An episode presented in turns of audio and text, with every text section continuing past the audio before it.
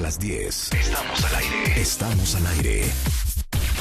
Marta de baile en W 96.9 FM. No Fotito. saben la diversión de lo que vamos a hacer ahorita.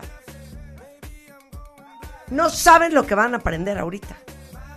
Está con nosotros el mejor maestro que pusi- pudiésemos querer, que es el maestro Gerardo Kleinburg. De baile y Gerardo Kleinburg. Hoy. Formas, tiempos y variantes de la música con Gerardo Kleinburg y la pianista Argentina Durán. Solo por W Radio.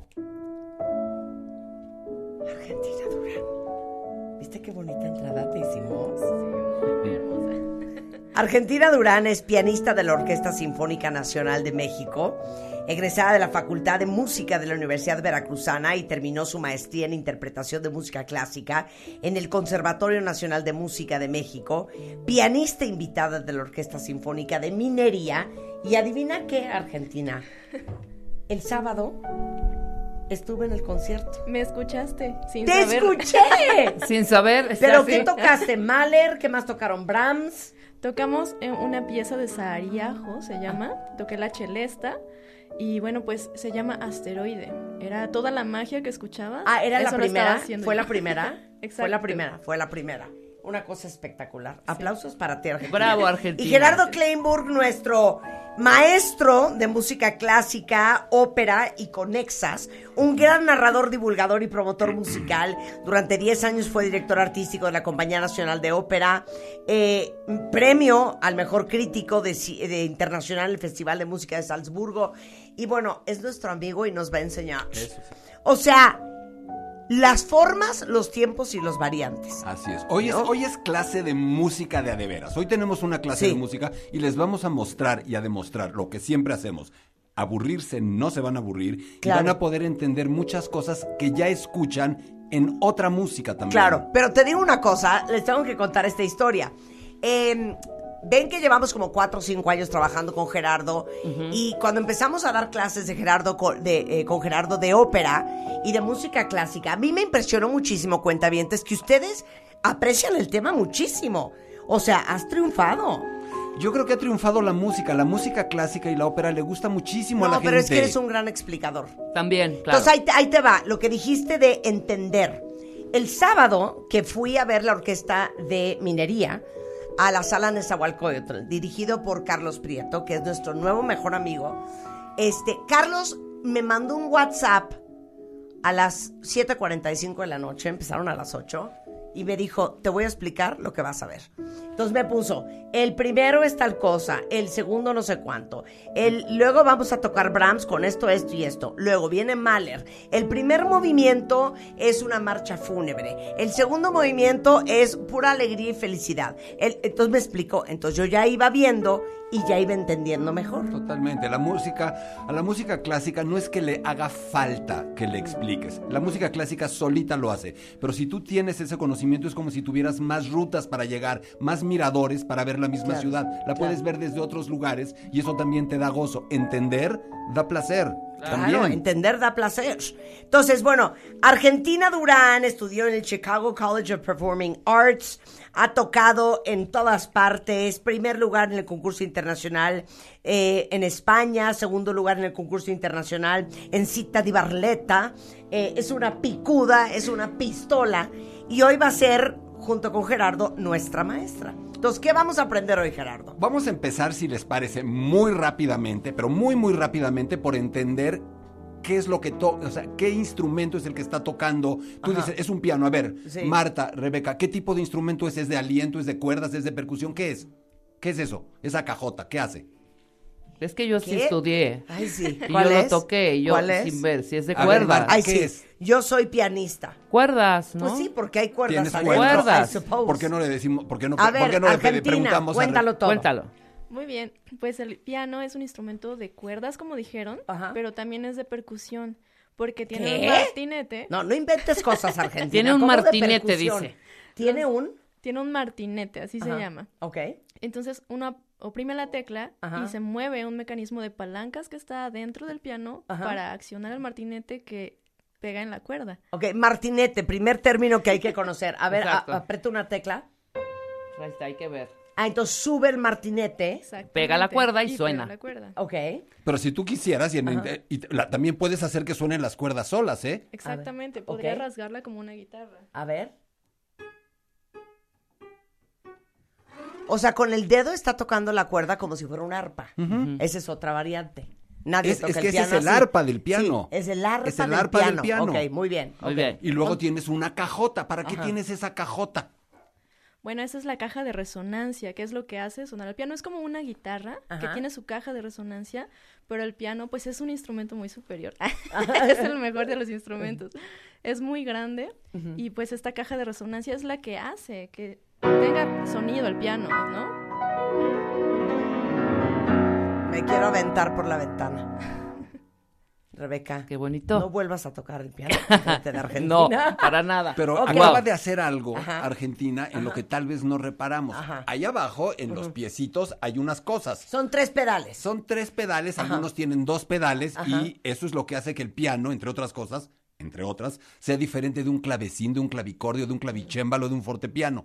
Esos dos pedales, Ajá. sobre todo uno de ellos, Ajá. hace magia. A ver, explica, Argentina. A ver, el pedal de la derecha se llama de resonancia. Ajá. Por ejemplo, si yo oprimo una tecla sin el pedal, sonaría Ajá. así.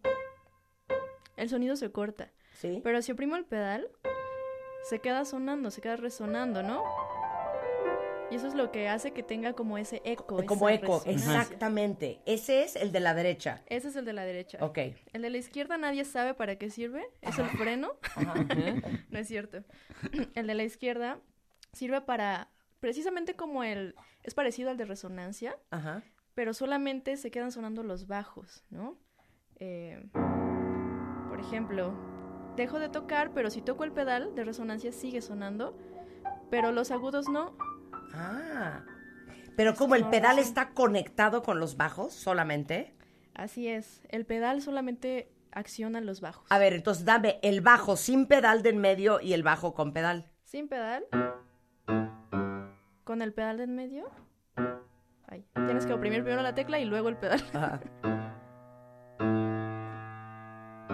Y tiene que ser por cada nota, ¿no? Ahora, esto para nosotros es que hoy... no puedo creer la angustia de acordarte de la canción, leer la partitura, estar tocando las teclas. Ver qué lleva pedal y qué ver no. los pedales. automatiza. güey. Sí, no. ¿Qué lleva pedal y qué no? Se automatiza, son movimientos que automatizas. Muy bien. Pero Ahora- además hay algo, esto para nosotros hoy, ¿sabes? Pues le apachurras el pedal y ya, pero cuando esto empezó a hacerse, digamos por ahí de la época de Beethoven, que ya empiezas a, a tener el piano, era magia para, o sea, tú ahorita lo oyes y dices, ah, pero imagínate que tú vives en 1805 y empiezas a oír que se puede hacer eso con eso. Dices, No, está cañón. órale, dijeron, ¿qué es esto? Este piano está poseído. Pero Ok, además, último, A ver, ¿cómo se llama el instrumento que está tocando? piano. Ya no. O la, la manera así más elegante de decirlo, pianoforte. El Piano pianoforte. forte. Sí. Pero explícales, eh, Argentina, por qué es una, una novedad contra el clavecín que eso se llame pianoforte. A ver. Bueno, pero todavía me, me faltó el pedal ver, izquierdo. el pedal me faltó Claro. uno de los pedales. A ver. Que se llama sordina. Y lo que hace es que mueve todos el teclado. Ajá. La- las cuerdas son, por cada nota son tres cuerdas. Entonces, este mueve el teclado para que suene menos y le pegue a menos cuerdas, ¿no? Entonces, sin sordina, sería así, muy un sonido muy brillante. Y con sordina, Más ¡Ay, qué tenue. bonito! Más Más tenue, tenue. más suave. Más Claro. que, más tenues, que es también más piano. Más piano. Piano Ajá. es suavecito. Claro. Forte Ajá. es fuerte. Sí, claro. Y entonces, a ver, piano forte, ¿que ¿de dónde viene? Piano forte, eh, bueno, ese, digamos que el abuelito del piano era el forte piano, así se llamaba. El primer piano, digamos que existe, es el forte piano. Y después cuando viene lo del pedal y se desarrollan más sonidos y pues más teclas, se llama el piano forte, ¿no? Precisamente por las dinámicas que se pueden hacer, ¿no? Por ejemplo, piano significa quedito, ¿no? Suave. Y forte, pues obviamente, ¿no? Es, más fuerte. Por ejemplo, sería un forte, ¿no? Y además con el pedal te queda resonando fuerte y se vuelve una especie de un sonido que te envuelve, te cubre, te, te ar- Claro, claro. Entonces, Forte piano y luego Piano forte. piano, Piano forte. forte. Exactamente. Esto es un piano forte. Este es un piano fuerte. Ahora, ¿puedo hacer una pregunta fuera de guion? O sea, hay pianos, eh, no sé, un, un Steinway o no sé cómo se llaman, Steinway, ¿no? Steinway. Hay pianos muy caros. Sí. ¿De qué depende que un piano sea más caro que otro? Argentina. ¿Es la madera con que está hecho? ¿Es el tamaño del piano? ¿Viene siendo el, el barniz y la laca que lleva encima? ¿Qué es? Sí, sí, exactamente. Todo esto. La marca del piano también es muy importante. ¿Cuál es la marca más cañona? Para mí, Fazioli es lo mejor que hay. Italiano. Y la más cara. Y Ajá. la más cara, sí, precisamente. Son pianos que van de 4 millones de pesos eh, en adelante, ¿no? Ah, ¿no tienes uno? O sea, una casa. Tengo uno Pásenme mi todavía. chequera. Se lo voy a regalar. Claro que sí. Fazioli. Fazioli. Fazioli. Steinway también es una muy buena marca. Ajá. Y bueno, estos pianos son hechos a mano, ¿no? Hay unos que son ya prefabri- prefabricados, ¿no? O hechos así como con piezas que incluso muchas pueden venir de plástico y eso hace que el piano sea un poco más barato. Eh, también la calidad con la que están hechos los materiales, ¿no? Antes los, las teclas se hacían con teclado de marfil, ¿no? Claro. Un Ahora Impresionante. A ver, Claro. este es el Fazioli. Ese es ¿no? un Fazioli muy... qué divino. Ese Es es como Fazioli el Audi Turbo de- Tecno. Sí, el Como el Audi. Audi de los No. ¿Qué pianos. marca es el piano que está aquí en el estudio, eh? Es un Baldwin. Lo- ¿Oíste, Es ¿oíste, Baldwin. oíste la Es un intonación? Baldwin. Ay, ¿sabes Ay, qué? no, no, Argentina. no me lo pelucen, de danos, verdad. Danos, danos seis meses y cuando regreses vamos a tener un Fazioli aquí. Exacto, un Fazioli. W Radio, qué favor. vergüenza. Oigan, pero la verdad es que les lo digo una cosa. Yo creo Lara. No hay ninguna estación de radio que tenga un piano en el Nadie, estudio, ¿eh? nadie, Más nadie. nosotros. Vayamos es pues verdad. avanzando porque decir. queremos Ahora, escuchar ya- a Argentina. Hasta aquí ya sabemos básicamente Sí. el ¿Qué onda con instrumento el que piano tenemos. Ahora, forte? esto sirve para, obviamente para hacer música. Y todos entendemos la música y nos encanta la Sí, música. Y decimos, no, la música clásica es una cosa y la música pop es otra y la música folclórica es otra. Eso no es cierto. La música es solo una y funciona exactamente igual. Tu cerebro, a tu cerebro le pasa lo mismo escuchando a Maluma o escuchando a Beethoven y me van a matar. No, dilo, dilo. Es decir, a, a tu cerebro le pasan cosas con la música. ¿Qué es lo principal? ¿Para qué, qué hace la música? ¿Qué provoca? Emoción. Emoción. Emoción, Ah, muy claro. bien. Entonces todo el mundo Ganas de dice, llorar, La música provoca bailar. emociones. O sea, se va a poner un poquito científico esto. Provoca emociones. ¿De dónde salen tus emociones? ¿Qué provoca tus emociones en tu cuerpo? El cerebro. El cerebro. Entonces quiere decir que la música le hace algo a tu cerebro. ¿Qué es la música? Vibración. ¡Brava! La Energía. música es aire vibrando. O sea, se pusieron a pensar en eso. Cuando tú dices la pintura, bueno, tienes una serie de cosas que ves, los colores, las formas, todo eso. La música es aire vibrando. ¿Qué es eso? ¿Qué Sí. es aire vibrando? Nada. Oye, en tu cóclea. Sí, en tu claro, cóclea. en tu cóclea. O sea, y de la misma manera que si se cae una vajilla y se rompe y la oyes es aire vibrando. Entonces, ¿por qué una es música y otra no es música? Lo habían pensado. Porque a tu cerebro le pasan una serie de cosas. Se genera alegría, tristeza, euforia, etcétera. Esto tiene que ver con una con un tema de la música que se llama armonía. ¿Qué es armonía? Uno suena- dice armonía, no, pues que es algo bonito, Que algo suena bien. que suena, que se lleva bien. Estamos en armonía. Sí, sí. Bueno, es- la armonía en la música es que los sonidos se lleven bien, que un sonido se relacione con otro de cierta manera. Básicamente la música universal funciona porque tu cerebro se tensa con ciertos sonidos y se relaja. Se tensa y se relaja. Es universal en Occidente. En Oriente no entiendo la música de Oriente. Sí, sí. Te, te ponen una rola tradicional china y dime si es alegre o triste. Cling, cling, cling, Claro. cling, no lo puedes entender. Claro, claro. No sabes si es alegre o triste. Dime si tú has oído que alguien confunda una rola sin letra triste de una alegre en Occidente. No, Nunca. queda clarísimo. Y te habías Nos puesto a pensar que por, qué no se confunde. ¿Por qué no Porque es confunde? universal. Si solo es aire vibrando. Porque tu cerebro está de alguna manera codificado, no está codificado, está entrenado en Occidente para entender ese tipo de música. Entonces, nuestra clase, en la primera parte va sobre eso. La Pero, arm- eh, pero lo que acabas de decir está muy cañón, cuentavientes, porque alguna vez con los amigos invisibles nos ahogábamos de risa porque ellos que son venezolanos eh, tocan en todas partes del mundo y nos contaban que en Japón aman su música y tienen una canción que se llama El Disco Anal que habla de unas barbaridades y entonces yo les decía, obviamente los japoneses no tienen ni idea de lo que dice esa canción. Pero es una canción alegre. Exacto. Y esto se debe, insisto, a esta relación de los acordes. Entonces, Vamos a tratar de explicar lo que, la primera parte. Hay acordes, que es un acorde, varios sonidos juntos, que son tensos, Ajá. que aunque no lo creamos, nos generan una poca, un poco de tensión y que nos generan la necesidad de que venga en algún momento otro acorde Sí. que nos relaje. nos dé paz. Ejemplo universal. Tan, tan, Sí, claro. tan, tan. Tu cerebro cuando oye tan, dice, A Acaba, ver, acaba. tan, tan. ¿No? Por ejemplo, más resumido, con dos notas. te gua- si o- toca la primera, Argentina, por favor. ¿Con una nota? O con, Sí, una- una con un acorde. A ver, ahí va. ¿Pero lo puedes dejar con el pedal? Eso es, o sea, sí, sí pueden percibir que hay una... sí, y sí, sí, luego, sí, sí, sí. esa es la música. Lo demás va después. lo, de- lo Sí, demás es lo de menos. Lo demás va después. Esa es la música. Acordes tensos, acordes conflictivos, etcétera. Y entonces, eh, esto nos lleva, por ejemplo, a lo que es una cadenza. Una, hay dos formas de hablar de la. Una cadenza es una serie de acordes Ajá. que nos van llevando de un lugar a otro para rematar. Puedes hacer una cadenza donde resuelvas un Hazte poquito. una cadenza. A ver, un- Haz de cuenta que estás en el Conservatorio Nacional Mundial Internacional De en Viena. donde te- en En Viena. Y te tienes que echar una cadenza. Ajá. Ah, de eso bueno. depende que te acepten. Pero es que es diferente una cadenza a una cadencia. Por ejemplo, una cadencia, digamos, es un primer grado, un cuarto grado, Armonía. Está hablando en armonía. un quinto grado, que es el que resuelve al primer grado otra vez, ¿no? ¿Te fijaste cómo dio la vuelta y llegó Sí. a donde estabas? O sea, es un- Bueno, lo que llamamos un loop. sí, pero Ok, óyelo. loop. Ahora hazlo con- sin... ¿Saben algo que está cañón? Esto de la armonía se descubre en el barroco. Justamente cuando van, van a- no, no es payasada, cuando Newton está descubriendo todo el tema de la gravedad. ¿Qué es la gravedad? Que un cuerpo como que atrae a otro y lo va jalando.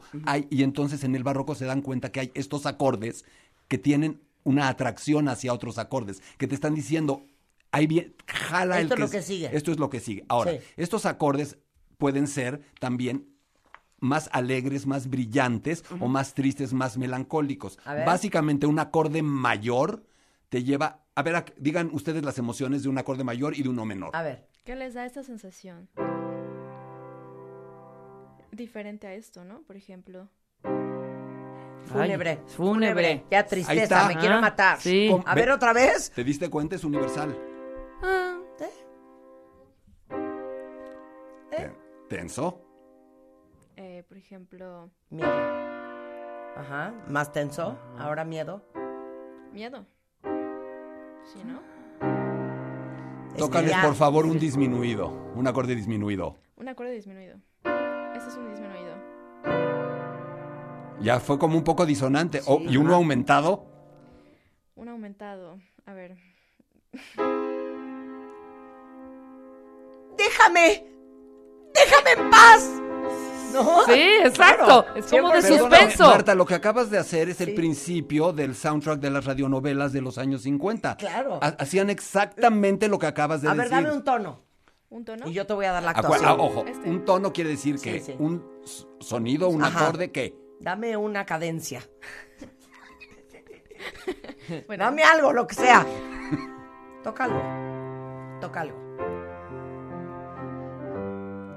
Porque no importa cuánto tiempo pase, yo siempre, siempre te llevaré en mi corazón. Y de repente entra el amante. ¿Qué estás haciendo con Marta? Me dijiste que te ibas a quedar tarde a trabajar, pero no, nunca creí que me estuvieras mintiendo. ¡No! ¡No! Está- Es que así amenizaban. ¿Ves? Perdón, Claro, las películas hicimos- mudas, así. Claro, por supuesto. ¿No? Eres Ese- una virtuosa Pero argentina. además de que estaba improvisando Sí, en sí, ese sí, momento sí. Argentina, pero además se dan cuenta de que este es el, meca- el mecano de la música. Así funciona la música. Acabamos de mostrar cañón. cómo Claro. funciona la música. Claro, regresando, les vamos a explicar las velocidades y las intensidades. formas ¿no? musicales. Y las formas musicales. O sea, que es forte, que es piano, que es presto, es que es velocidad. fuga, que es sonata, que es concierto. Y es Todo forma. eso regresando hoy aprendiendo de música con Gerardo Kleinburg y la extraordinaria pianista mexicana Argentina Durán en W Radio. La espera ha terminado. Y como esta vez con el amor sí se juega. Cásate con Marta de Baile 2022. The Game Show. Abre inscripciones. Dale clic a martadebaile.com o wradio.com.mx. Y cuéntanos la historia de amor más increíble y creativa. No olvides pegarle una foto en donde tú y tu pareja estén juntos. Esta vez, la boda que siempre soñaste puede ser tuya. Cásate con Marta de Baile 2022. The Game Show. Solo por W Radio. Permiso de gobernación de GRTC, diagonal 0695, diagonal 2022. Son las 10:42 de la mañana en W Radio y hoy estamos aprendiendo de música clásica con el gran maestro de este programa, que aparte pueden tomar clases con él, ¿eh?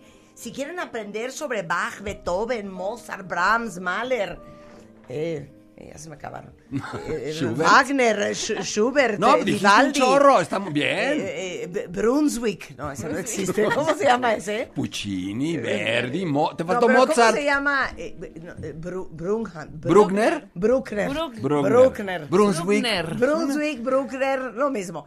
Y estamos con la gran pianista mexicana que es tan adorada que a pesar de que ella toca con la Sinfónica Nacional y con la Sinfónica, o la Orquesta de Minería, Argentina Durán dijo, con mucho gusto yo voy a darle a los cuentavientes clases. Nos encantó, nos encantó y estamos agradecidísimos. Nada más, antes de empezar con la segunda parte, porque ya ven que dicen, ah, presto, forte, ah, andante, adagio. Adagio. Y uno nunca sabe ni qué significa, o sonata, pero versus concierto, pero fuga, pero un preludio. Todo eso vamos a aprender hoy. Pero antes de continuar, Argentina, quiero que les regales. Rebeca, saca la chequera. Aquí estoy ya Quiero que les regales por 500 chelines a los cuentavientes, pues un pedacito de lo que tú haces.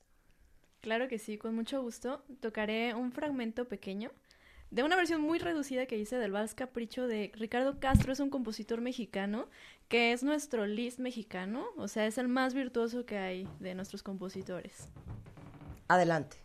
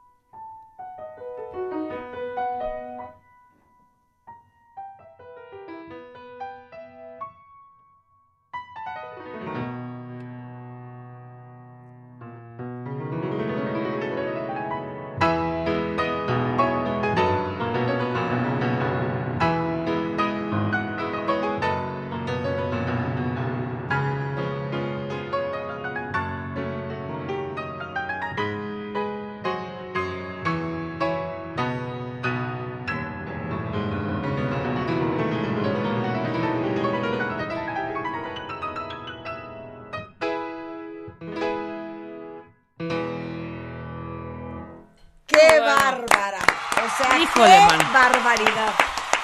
O sea, para ver a Argentina Durán en vivo, tendrían que ir a la Orquesta de Minería. Sí, por que por cierto, al rato vamos a hablar con Carlos. Para decirnos el programa del Porque fin el de viernes semana. y el sábado hay cosas bien Sábado y domingo, sábado y domingo. No, viernes y sábado. A mí me dijo, ven el viernes. Seguramente hay viernes, sábado y domingo. Ah, puede ser, No, puede ser. no lo tengo claro, ¿eh? No lo tengo claro. ahorita que nos diga, ahorita ok, que nos diga. Argentina, felicidades. Sí, Muchísimas qué ok, bárbaro. ahora Oye, vamos con la segunda clase. Vamos con. A ver, esto que escuchamos sonó de pronto muy intenso, de pronto un poco menos intenso. Es decir, en la música hay toda una serie de instrucciones o de, o de transiciones o de elementos a los que llamamos dinámica. De la misma manera, ayer lo platicaba con Rebeca cuando estábamos armando, la, armando un poquito el guion.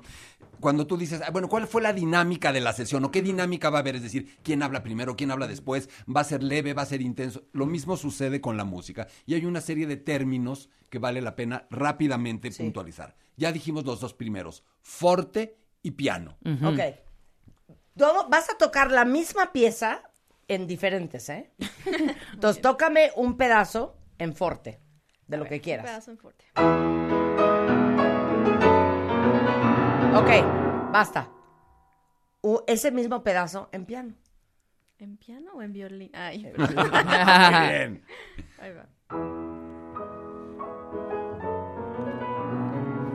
Ahora, es- el forte tiene también muchos matices. Amo todo forte. Encanta. forte. Amo todo forte. fortísimo. Sí. Y el piano tiene también matices. Piano, pianísimo, pianicísimo. Y algunos compositores locos de pronto escriben cuatro o cinco P's. Pianicísimo. A ver, haz pianísimo, lo más pianísimo que puedas.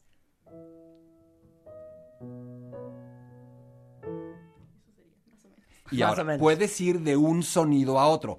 Cuando tú el sonido lo vas haciendo más grande, ¿qué- ¿a qué suena? ¿A qué, qué haces con el sonido? ¿Lo qué? Claro, o sea, magnificas, Sí. lo prendes, Lo, lo, lo, crees. lo creces. Lo crees. creces. A ver, crece. ¿Y sabes cómo se llama eso? ¿Cómo? Eso en música se llama... Crescendo. eh, ¿Sí? Sí. Crescendo. Un. A ver, échanos un crescendo.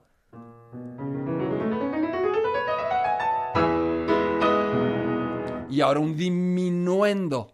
Aún disminuyendo. O sea, de, de, de arriba para abajo.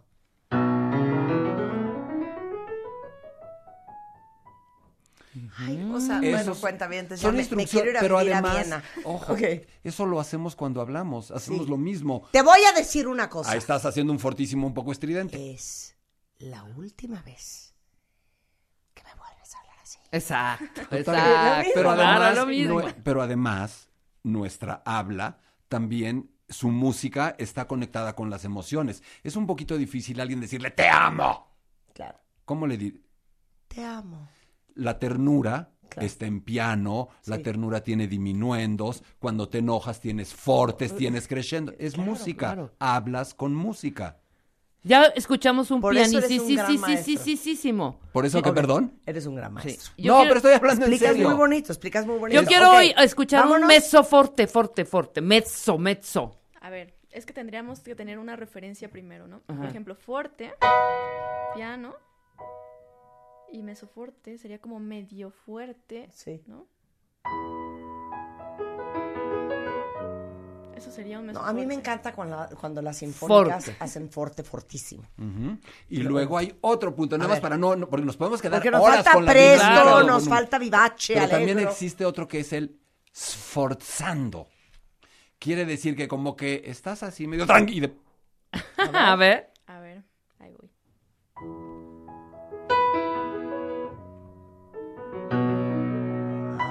Esos acentos que ya, después- ya, ya. ¡Bum! Sí, claro, que claro. tienen un elemento de sorpresa, que tienen un elemento de énfasis. Hasta ahí ahora. con esa parte de la Sí, dinámica. sí. Ahora, la música, igual que el habla, va o más rápido o más lento. Generalmente, si tú estás explicando algo, tratas de hablar lento. Conforme más te enojas, Sí. conforme más te irritas, Te desesperas. empiezas a hablar rápido. No empiezas a hablar, no empiezas A decir, me estás colmando. el Les plato". pedí siete veces que en el PowerPoint no se fuera ninguna falta de ortografía. La próxima vez que yo vea alguna falta No. de ortografía, se van. Todo eso tiene una Ya la acabo de ver. musicales. Ahora, Exacto. Tenemos entonces que la música puede ir más rápido y más lento. Y yo le bien. pediría ahora Sí. a Argentina que ella nos explique qué es un presto, un vivace, un alegro, un andante, un adagio, un largo. Ok. Grosso modo. Presto. Todo, ya olvidé todo, pero Ok, a ver, presto. vamos a Si empezar con... de- de- Presto. ¿Prefieres de lo más rápido a lo más lento o de lo más lento a lo más rápido? De lo más lento a lo más rápido. Entonces, Venga. ¿Cuál sería el- la instrucción dinámica más lenta de un tempo? Por ejemplo, largo, ¿no? Largo. Mozart. O sea, es mucho tiempo entre nota y nota, largo, Y es una velocidad. Y es más lenta. y es muy lento. Es como, ahora vamos a hablar de caminar. es cuando estás de pronto platicando su- o cuando estás realmente muy bajoneado, pues es difícil que vayas caminando rápido también. La velocidad lenta se asocia con un estado de ánimo más triste, más cabizbajo. Melancólico. Ok, eso fue largo. Ahora, Fue largo. ¿qué Adagio. Adagio. adagio. ¿Qué es adagio? Adagio, por ejemplo.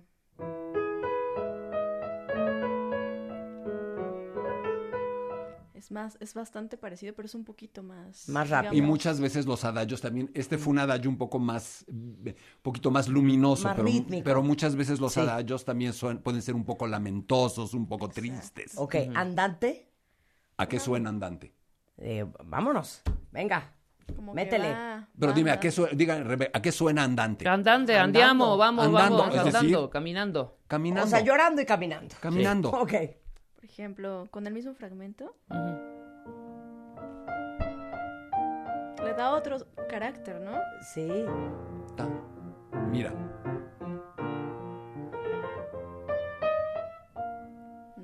Qué es bonito. decir, la música se empezó a mover. Sí, Se empezó claro. a mover Claro. cada vez más. Más ritmo. Después tenemos, por ejemplo, Alegro. un alegro que no tenemos que explicar qué es. Alegro ¿verdad? es alegría. Exactamente. Ok. Por ejemplo,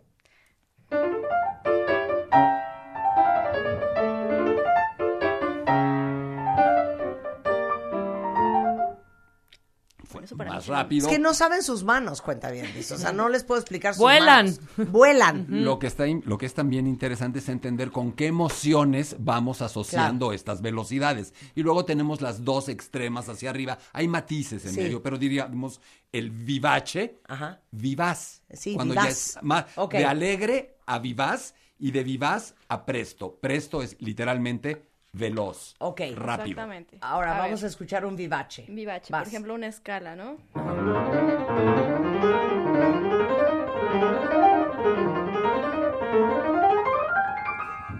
Menos.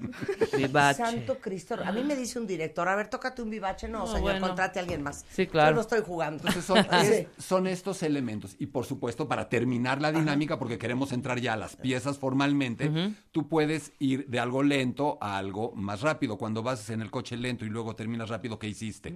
Cambio de velocidad. O sea, aceleraste. Sí. Existe el llamado acelerando. Ajá. Y cuando vas rápido, Accelerati, accelerati. acelerando. Y cuando vas disminuyendo la velocidad, le decimos en música ralentando.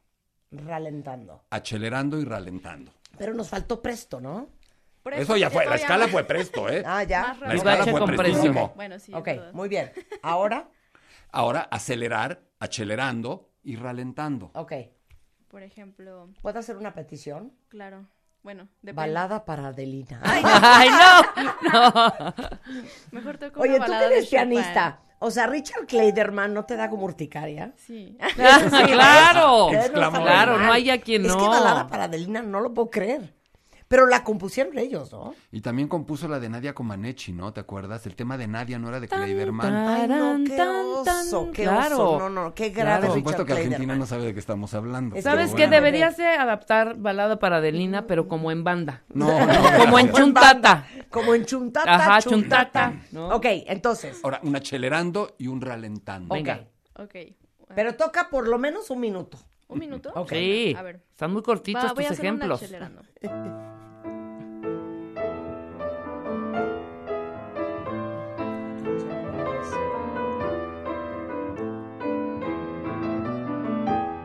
Está acelerando. ¿Te diste cuenta? Es Eso es, el danzón número dos Danzón número de dos de Arturo Márquez. Márquez. Wow. Exactamente. Mira. Muy bien. Y ahora ralentando. Yo siento que Argentina está limitándose sus ejemplos. No, ahora, vienen- ahora ya vienen las formas musicales y ahí se Eso. explayará. Ay, Ok, Ay, no. entonces ¿cuál nos falta? Nada más ralentando. Ralentando. Lo contrario. De rápido a lento. Bueno, voy a empezar un poquito más rápido Ok. para hacerlo más claro. ¿no?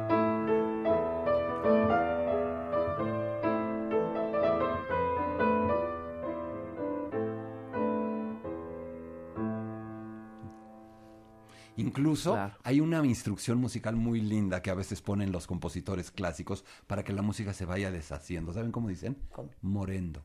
Morendo. Morendo. A ver, Muriendo. dame un morendo. Lo que hizo fue un morendo, o sea, Ah, la sí. música se va muriendo. A ver, dame un morendo. A ver, ahí va.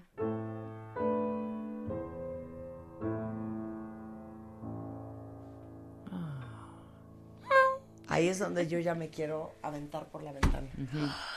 Ok, regresando del corte. Formas musicales. Formas musicales, ¿eso qué Es decir, significa? preludios, fugas, eh, sonata, rondó, y ahí sí vamos a escuchar fragmentos enteros de Bach, de Beethoven, etcétera. Bien. Ay, qué cosa más hermosa. Bueno, cuentavientes, dudas eh, para el maestro Gerardo Kleinburg, échenmelas por Twitter. Igualmente para Argentina Durán, hacemos una pausa y estamos aprendiendo de música clásica hoy en W Radio. Si quieres una luna de miel espectacular en Kenia y Tanzania, Birmania, Vietnam, Laos, Camboya y Tailandia, o Australia y Nueva Zelanda, cásate con Marta de Baile, The Game Show. Tienes hasta el 4 de agosto para mandar tu historia de amor. Entra a martadebaile.com o wradio.com.mx y checa las bases. Número de autorización DGRTC, diagonal 0695, diagonal 2022. Son las 11.08 de la mañana en W Radio y estamos aprendiendo de música clásica.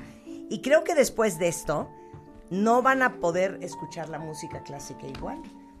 Porque ya van a entender mucho más de lo que están escuchando, ya van a entender mucho más los ritmos, las armonías, las velocidades, las intensidades. Y nos está dando la clase el gran Gerardo Kleinburg, que es un gran maestro, narrador, divulgador y promotor musical. Durante 10 años director artístico de la Compañía Nacional de Ópera y pues nuestro maestro de cabecera. Y aparte tenemos el honor de que nos acompañe una de las mejores pianistas del país, eh, Argentina Durán, pianista de la Orquesta Sinfónica Nacional y eh, invitada también de la Orquesta eh, de Minería, que nos está dando todos los ejemplos. Entonces, maestro, Vamos, ahora. ¿cuál es la segunda parte? ¿Qué van a aprender ahorita? va. Espérame, ya me dio tos. Oh, Va. Finalmente, lo que nosotros escuchamos siempre decimos, bueno, co- ¿qué, qué- qué- qué va a tocar? ¿Es una pieza? ¿Es una obra? De entrada, hablar de que cuando uno toca una pieza de música clásica se suele, se suele llamar una obra. Y hay una serie de obras específicas, algunas de ellas para piano, otras no, pero hay una serie de formas. Es decir, así como en la poesía hay un soneto, hay un alejandrino, así como en, la, en, en- en el teatro puede haber una tragedia, puede haber una comedia, en la música hay distintas formas musicales. Y todos hemos oído hablar que si una sonata, que si un preludio, Que que, si un una- concierto. Que si un Sí, concierto. eso claro. le preguntaste el otro día a Carlos Prieto. Exactamente. ¿cuál es la diferencia entre un concierto y una sonata? En fin. Entonces, ahora, y que- probablemente de ahí viene toda, toda esta idea de armar el programa de hoy entonces. ¿Por qué no empezamos por algo que suena como al principio? Un preludio. ¿A qué le suena un preludio? ¿A qué o suena sea, la es como palabra? del previo. libro. Es- Es como el prólogo, es como la introducción a algo. Tiene varias características un Ajá. preludio. Es una pieza breve, es una pieza libre, el compositor puede hacer absolutamente lo que quiera, a veces es virtuosística, a veces no es virtuosística, es una forma que no tiene forma, es simplemente algo libre, así como una fantasía, así como... Eso es libre. Entonces yo le pediría, si les parece, a Argentina que nos toque un fragmento de un preludio de Bach y nos diga cuál es y de dónde lo sabe. Venga, venga. Argentina, el micrófono es tuyo. Muy bien. Ese es el preludio número 9. Es del preludio y fuga de Bach. Primero voy a tocar el preludio y es del clave bien temperado 1. Estos son libros que Bach hizo donde él va juntando todas sus composiciones de preludios y fugas y tiene dos libros. Este es del primer libro. Venga, preludio.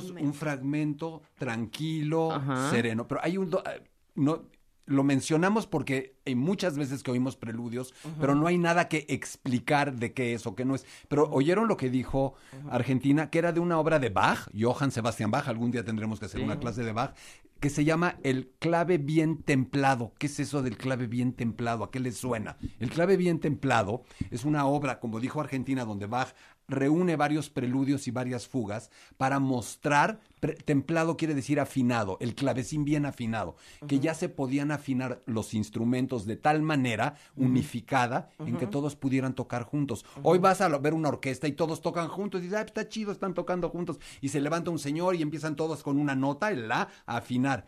En la época barroca de nuevo, al principio eso era imposible. Los instrumentos sonaban distintos. Si los hacías tocar juntos, sonaba a embotellamiento de tránsito. Claro. Entonces tenían que generar un sistema de afinación unificado.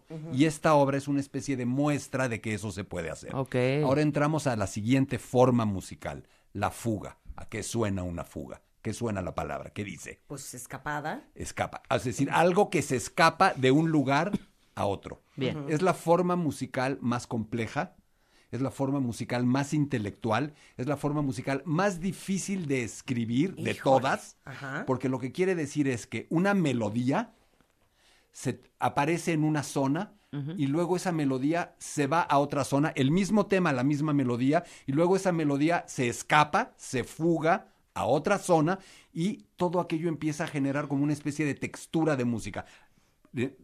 ¿Se entendió algo? Sí. ¿Sí? Siento Sí. que no. A ver, pero creo que Argentina puede ayudarme. Fuga. ver, una, una melodía que llamamos sujeto que va brincando de un lugar a otro. Sí. Este sería nuestro tema. ¿Sí?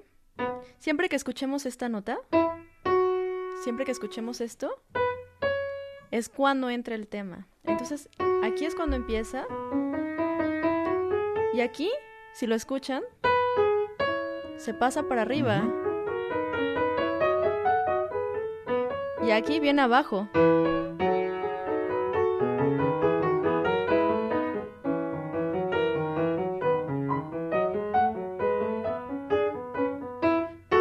Siempre está. Es difícil de escuchar. O Sí. Es muy no- dif- no puedo creer lo complicado. A ver, sa- ¿sabes a qué se, ¿saben a qué se parece? Y se ha dicho a las matemáticas. Es como algo matemático, geométrico, como un fractal. Entonces, es prácticamente inhumano escribir eso. Se necesita sí, una sí, capacidad intelectual enorme. Yo sé que fue difícil escucharlo. Yo le A pediría a Argentina que, Ajá. y- que toque primero el tema una vez más. Ajá. Escuchen el tema. ¿Ya ¿Oyeron? Tan, tan, tararararara. Ajá. Cada vez que oigas tan, tan, es que se está fugando el tema a otro lado. Fíjense.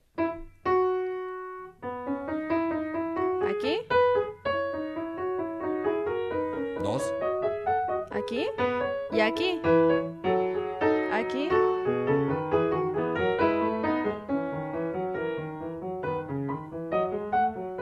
Muy complejo. Aquí. Siempre está O por sea, todos perdón, lados. voy a decir una cosa. La fuga no es muy del barroco. La fuga es del barroco. La La fuga es es del barroco. barroco. y pertenece a una disciplina de la música a la que se le llama contrapunto. Y, a- y muchas veces usamos el la palabra contrapunto, aunque no sepamos, le hizo como contrapunto. Contrapunto, lo voy a decir muy simple, es el arte, es la ciencia de la música que te permite hacer que distintas melodías suenen al mismo tiempo.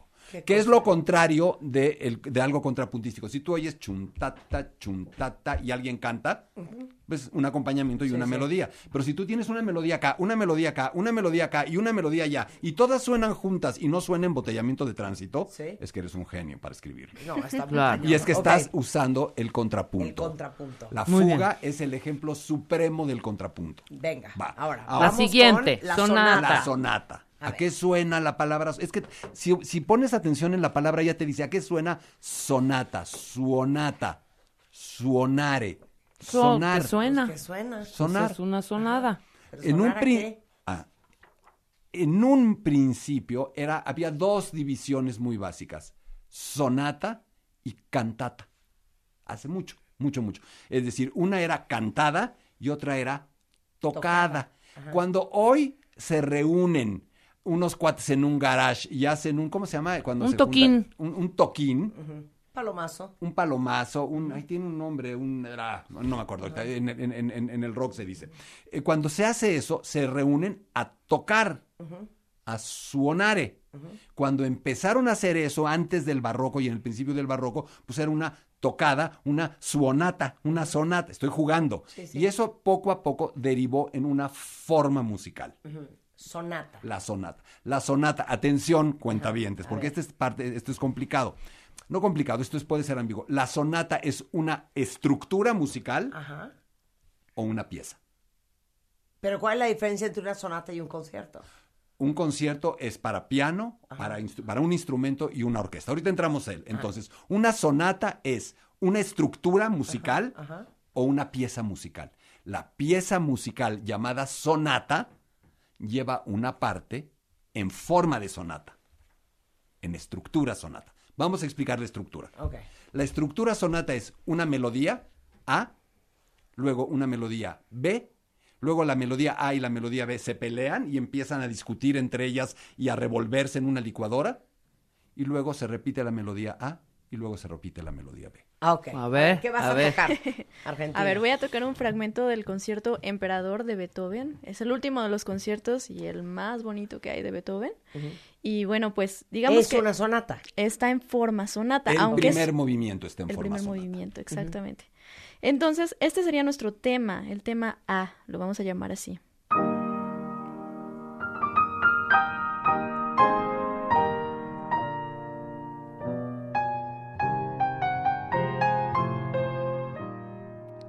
Digamos que ese es el tema, ¿no? Esta Entonces, melodía A. siempre. A. El tema A. Ok. ¿sí? Después viene el tema B, que sería este.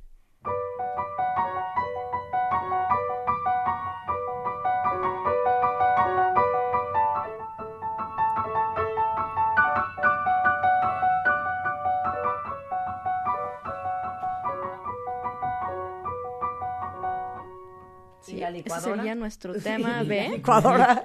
La me- se llama, perdón, ese fragmento, ese momento en el que se mezclan los dos temas se llama desarrollo temático. o la licuadora. O si lo quieres decir más fácil, puedes Ajá. decir Durchführung. Durchführung, ok. O la licuadora. Exactamente. Una licuadora. Aquí Beethoven empieza a hacer un, pues, pues un revoltijo, pero no puedo decirlo así porque es un genio y logra hacerlo de una manera magistral. Y entonces empieza a mezclar los dos temas y em- empieza con esta pequeña introducción, ¿no?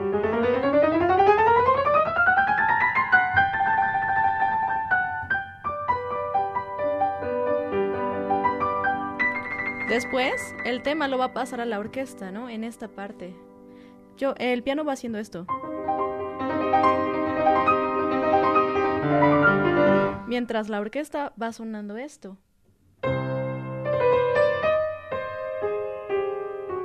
Se, se parece, ¿no? Al Claro, tema claro. Hay una, hay una vari- Ahora, ¿y variación, todo ¿no? junto?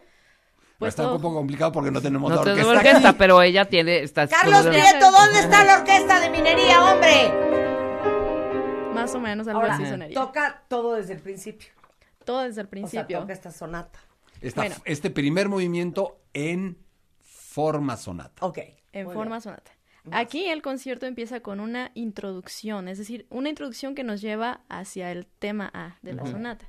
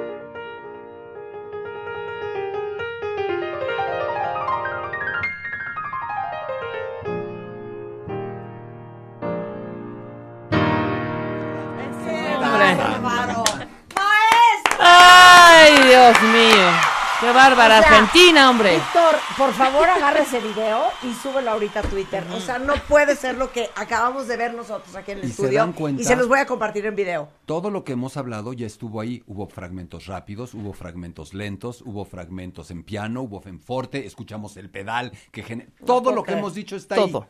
Todo, absolutamente todo. Ok. Y todo esto, este movimiento es parte de un concierto para piano y orquesta. Ok. ¿Qué es un concierto? Un concierto son dos cosas. Un concierto es un evento en el que la gente paga un boleto para ir a oír música. Sí. Lo inventaron los barrocos. no, no existía. O sea, el, con- el Corona Capital lo inventaron los, barrocos. exacto, exacto. Que. Coldplay está en concierto. Lo Lo inventaron los barrocos. Absolutamente todo lo que haga Coldplay, todo lo que haga el, los Rolling Stones lo Oye, inventaron los ya, ya- barrocos. ya sé que suena una estupidez, pero ¿sabes qué me traumó Argentina? Lo que nos enseñó y nos hizo caer en cuentas Gerardo un día. Y creo que todos los que han visto series de época van a ubicar perfecto. Por ejemplo, Bridgerton. Que cuando Anthony está buscando una esposa, entre las cosas que pregunta es, ¿qué instrumento sabes tocar? ¿No? Nunca hoy en día preguntarías en Bumble o en, o en, o en, o en Tinder, oye, ¿qué instrumento sabes tocar? No te contesto lo que Te da idéntico, Sí, no. No te digo exacto, la flauta, papá. No, o sea, te da igual qué instrumento toque o no, pues la, la pareja en cuestión. Todo esto viene de ahí. Pero en aquella época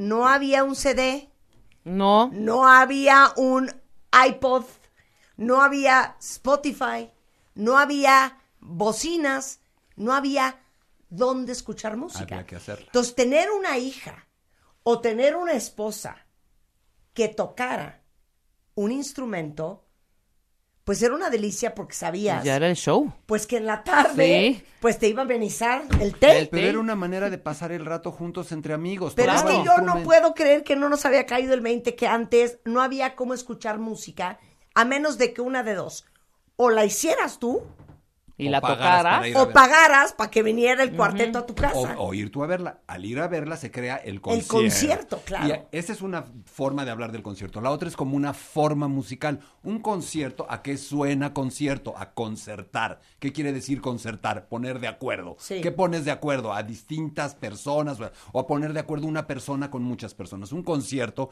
intenta poner de acuerdo y hacer discutir a una personita musical, un instrumento, con un grupo de personas musicales, la orquesta. Dialogan, a veces se llevan bien, a veces se llevan mal. Entonces hay conciertos para violín, para trompeta, para piano, para pa, pa, pa.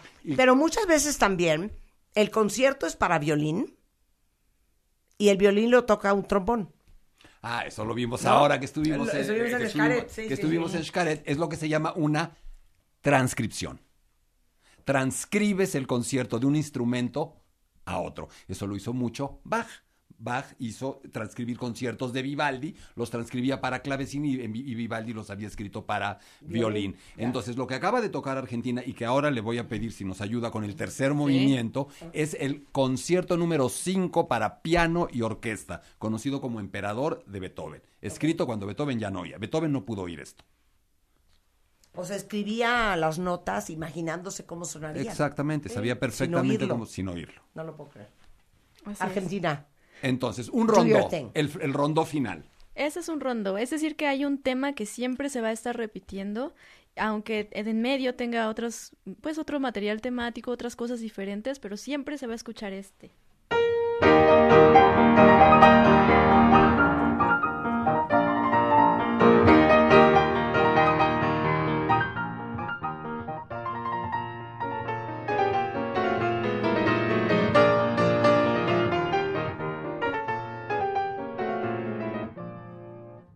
Ese va a ser nuestro tema del rondo. ¡Qué bonito! barbaridad! Y entonces, es una a eso locura. suena rondo, a rondar cuando alguien está dando vueltas y vueltas alrededor de un Lo lugar. que viene siendo el loop.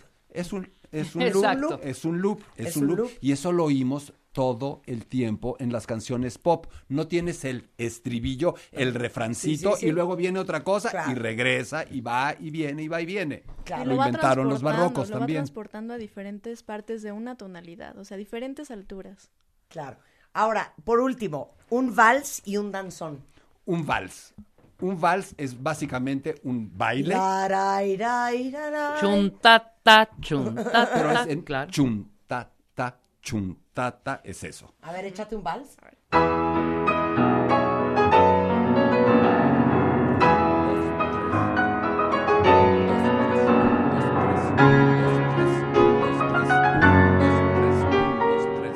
Siempre. Es un dos, ritmo tres, un, dos, tres, ternario, un, dos, tres. de un, Ok. co- con un compás de tres cuartos. Ok.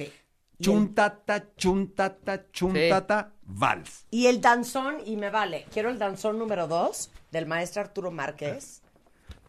que es otra amistad. No, que Sí, lo celebramos compás. muchísimo. Lo Sí, tenemos compás claro. Binario, en vez de ser un, dos, tres, un, dos, tres, es algo que vas más bien en un, dos, un, dos, un, dos. Ok, es más rápido.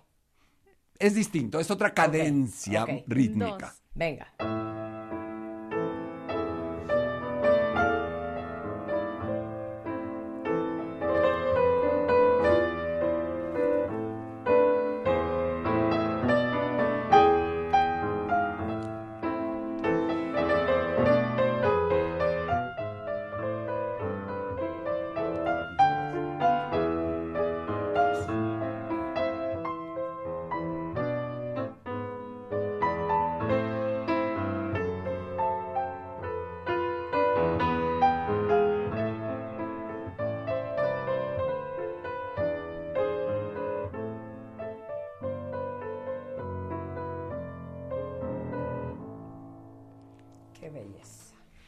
Estas son las formas musicales que Un aplauso preparadas. para Argentina. Durán y para Gerardo Kleinburg por esta clase espectacular.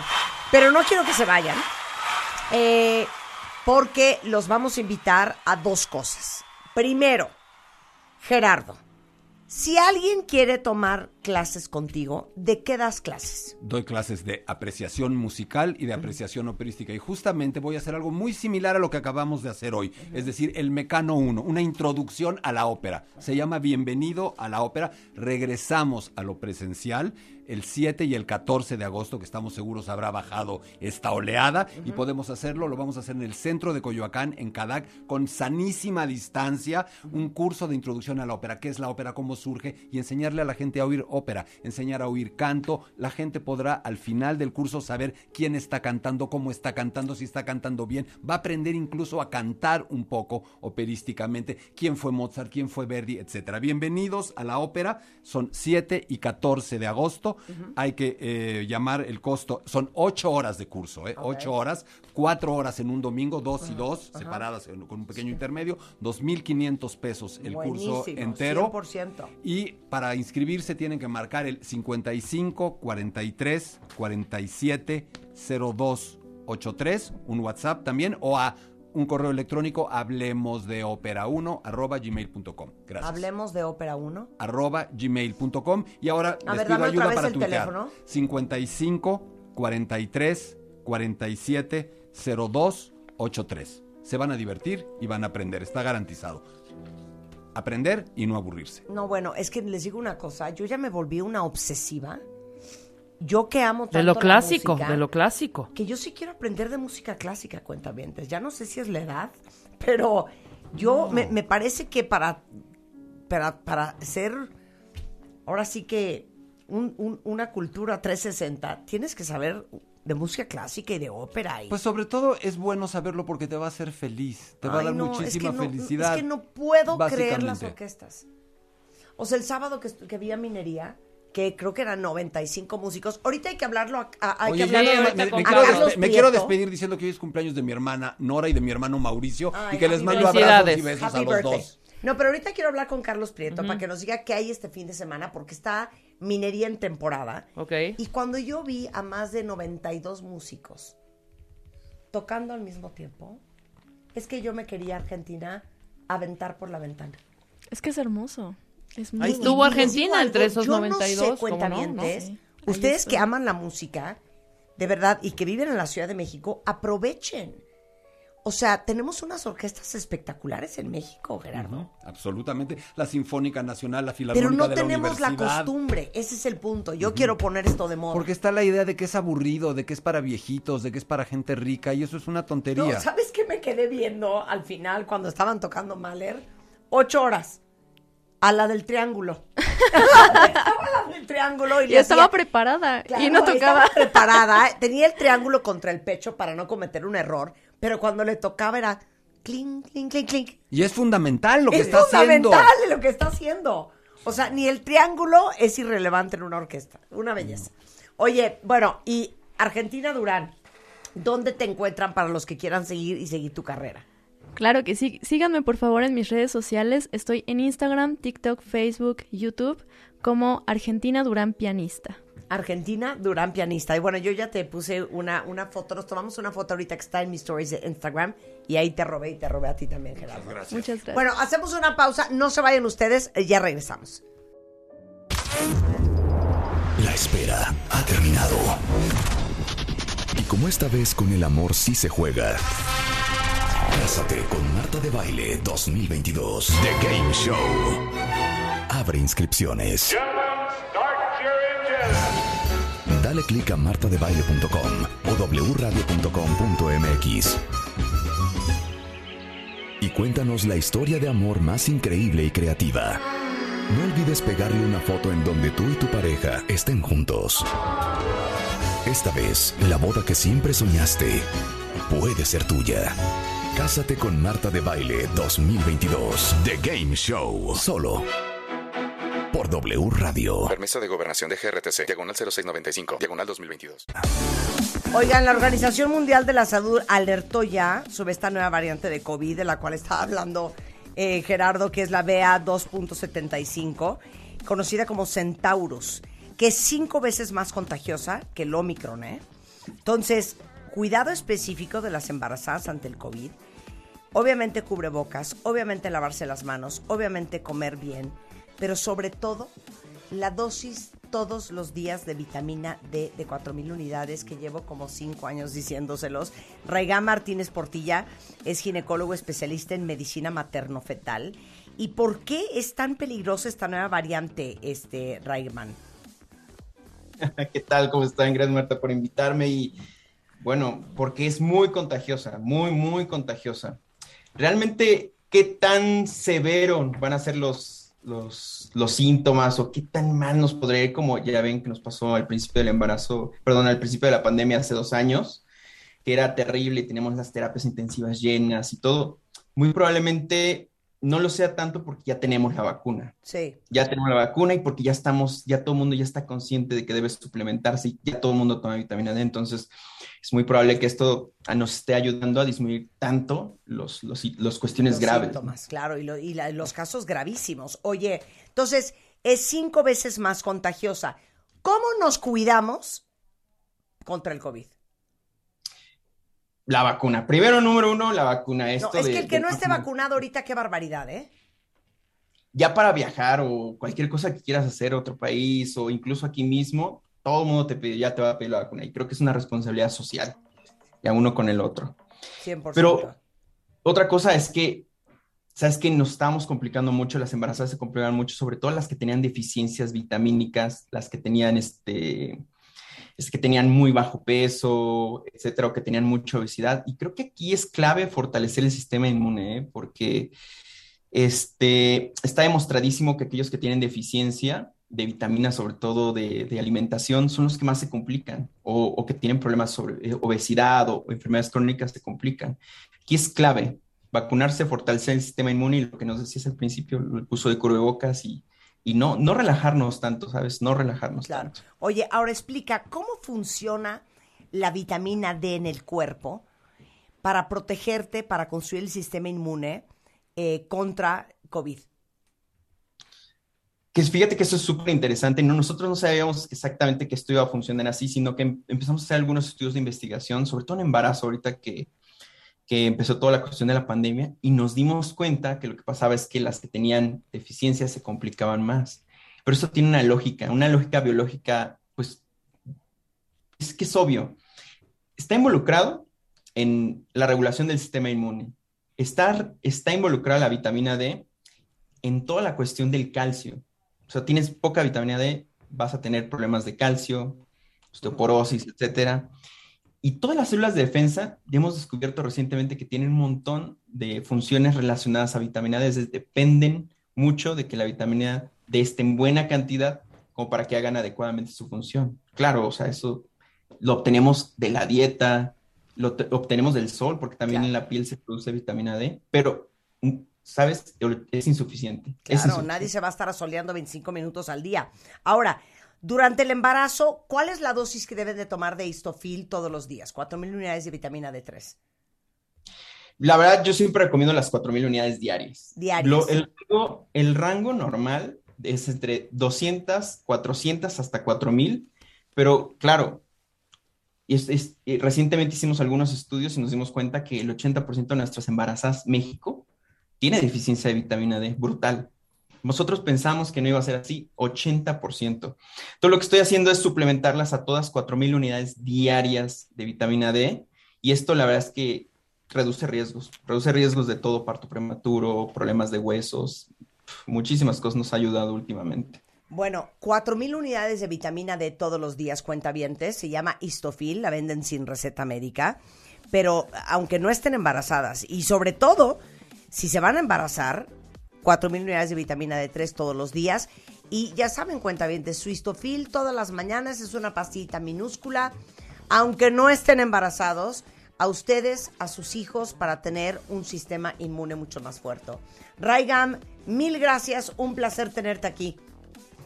Gracias, Marta, que estén muy bien. No, un placer y a cuidarse, cuentavientes. La nueva, la nueva variante se llama Centaurus y sépanse que es cinco veces más contagiosa y para tener un sistema inmune fortalecido y que aunque te dé COVID pase como si fuera una gripita, su vitamina D3. Gracias, Raigam, te mandamos un beso. Igualmente, adiós. Síguenos en Instagram. Marta de Baile. No te pierdas lo mejor de Marta de Baile, dentro y fuera de la cabina. Marta de Baile 2022. Estamos de regreso. Y estamos donde estés. 11.46 de la mañana en W Radio. Suéltenme a Beethoven, por favor. ¿Dónde está Beethoven? Chalo. Eso no es Beethoven. Qué vergüenza, de verdad. Ese es Debussy. Debussy. ¿No es claro de luna? ¡Ya estoy aprendiendo, Kleinburg! ¡Wow! Oigan, esta clase intensiva con Gerardo Kleinburg y con la gran pianista mexicana, Argentina Durán, nos lleva a convocarlos a la temporada de la Orquesta de Minería. Literal, quiero decirles que el maestro conductor, Carlos Prieto, está en la sala Netzahualcoyotl. ¿Lo dije bien? Perfecto. Netzahualcoyotl interrumpió el ensayo para hablar con nosotros. ¿Cómo estás, Carlos?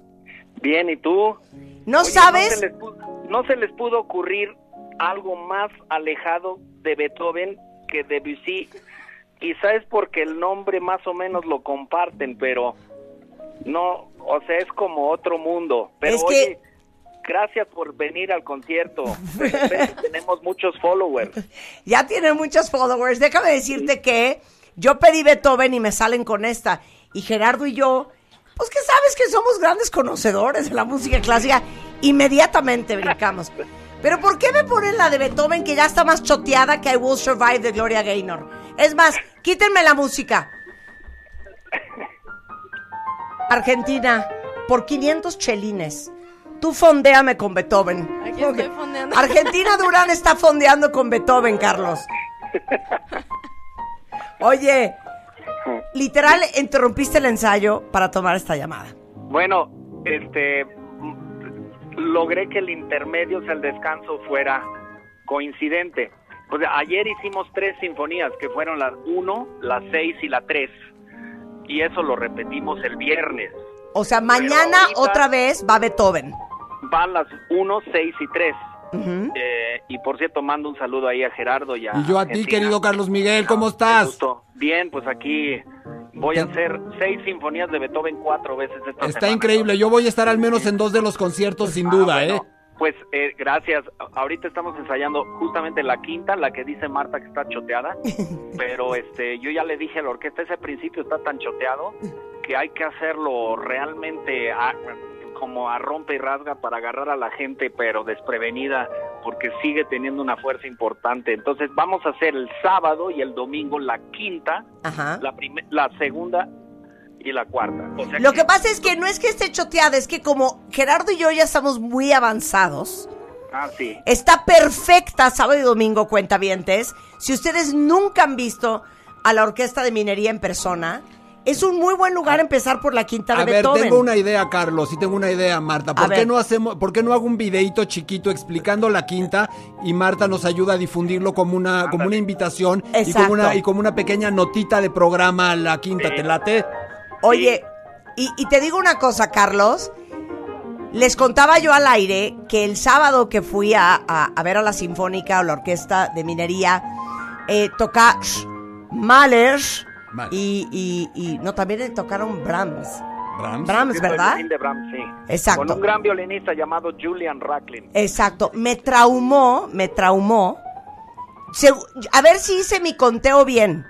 Porque como tengo déficit de atención, me puse a contar a todos los músicos en el escenario. ¿Son 92? Pues más o menos. Eh, Lo que pasa es que Mahler usa una orquesta, yo te diría que quizá el doble de, de tamaño de la de Beethoven o, o por ahí. Ah. Pero, o sea, no por eso es más o menos, ¿no? O sea, es, es- o sea, de veras que te lo digo, yo he hecho, yo he hecho las nueve sinfonías como unas 20 veces en ciclos, pero ciclos así una por semana o algo así. Pero hacer seis en una semana sí es una experiencia entre agotadora y aterradora y espectacular, porque ayer que hicimos tres, dos de ellas muy largas, la sexta y la tercera, fue impresionante y la verdad que miércoles básicamente se haya llenado la sala sí es impresionante. Entonces, eh, sí, le, sí me gustaría decirle al público que quedan pocos boletos, pero quedan boletos. O sea que Oye, Rebeca, yo no veo a Carlos dándonos gracias porque el miércoles se llenó. No, sí, sí, pues eh, mira, es más, aquí tengo unas personas que me dicen que son cuentavientes del infierno. Y yo les digo, Muy ¿qué bien, carajos es 100%. Entonces sí ¿Eh? son cuentavientes. Si dicen cuentavientes del infierno, son cuentavientes. Aquí tienes a, a, a- cuentavientes del infierno y que de ellas, ellos y, no, y yo les agradecemos. Es más, no es que te, te agradezcas, ya somos un partnership. Y- Ya, ya somos socios. Sí, o sea, es que Rebeca, me quedó muy claro lo que tú quieres cantar en Navidad, Eh, sí. pero lo de Rebeca no. Lo de Rebeca no quedó claro, ¿verdad? A ver, ven, No. Rebeca, ven a aclararle a Carlos. Nada más quiero deciros una cosa. Y esto ya es en serio. A ver, silencio, porque es muy fuerte lo que voy a decir. Si ustedes nunca han visto una orquesta porque sienten que no saben de música clásica, porque sienten que hay que ser elevado para ver eso, les suplico que vayan este fin de semana a, la ver, a ver a la orquesta de minería. Ya luego se van a chupar a la Condesa y a la Roma y a tragar. Vayan a verlo, porque les digo una cosa, es una cuestión de hábito. Otras culturas tienen el hábito de estar muy cerca de la cultura, ¿no? Desde chiquitos. Pero aquí lo vemos como una cosa como fuera de este mundo. El sábado que estuve en la sala de Zahualcóyotl de la UNAM, se los juro, que hubo un momento en que se me llenaron los ojos de lágrimas porque no podía creer yo lo que es capaz de generar el ser humano. Y Carlos Miguel, ¿verdad que también lo que, lo que sucede es que cuando nunca has estado en un concierto con una orquesta, simplemente la impresión acústica, lo que le No, pasa es muy impresionante, a tu cerebro es muy es, algo que no se puede describir y que ningún equipo de sonido puede reproducir. A- absolutamente, o sea, eso que acaban de decir, de decir ambos, es básicamente la esencia de por qué los conciertos en vivo son como nada más. O sea, hace poco, bueno, justo antes de la pandemia, oír, fui a ver a Sir Ian McKellen, este gran, gran actor inglés, eh, hacer todo un monólogo y él habló justamente del poder del del instante. O sea, si tú vas a un concierto, si tú vas el sábado, si tú vas el domingo, si tú vas el viernes, vives algo que es diferente a cualquier otro momento. Y además algo que no sabes que va a suceder. O Claro. Sea, en ti. Y, eh, o sea, ese mismo principio de la quinta de Beethoven que pusieron ahí, oído en vivo, eh, no se puede comparar porque no solo es oír, también es ver. O sea, Claro. cuando, cuando la orquesta está totalmente entregada y vaya que es, o sea, este año la orquesta... Y la energía del claro. público, la energía de todo el público No, bueno, o sea, lo Carlos mismo. tuvo standing ovations eh, y todo. Pero, como dices, ver, te vas a carcajear. Eh, yo creo que en el tercer o cuarto movimiento de Mahler, no sé si es el último, ¿sabes qué no dejaba yo de ver? Y dije, le voy a preguntar a Carlos ahorita que lo ve, nunca te pregunté. Estaba obsesionada con la señorita del triángulo. Ah, La señorita Alma. del triángulo. Qué joya, ¿eh? Alma estaba concentradísima viendo cuándo le tocaba entrar. Oye, es que sí. Imagínate un triángulo mal entrado. No, y aparte se agarraba el triángulo contra el pecho No, bueno. para que no se le fuera a soltar una nota, Carlos. Concepción. Con- Entraste mal. por favor, hija.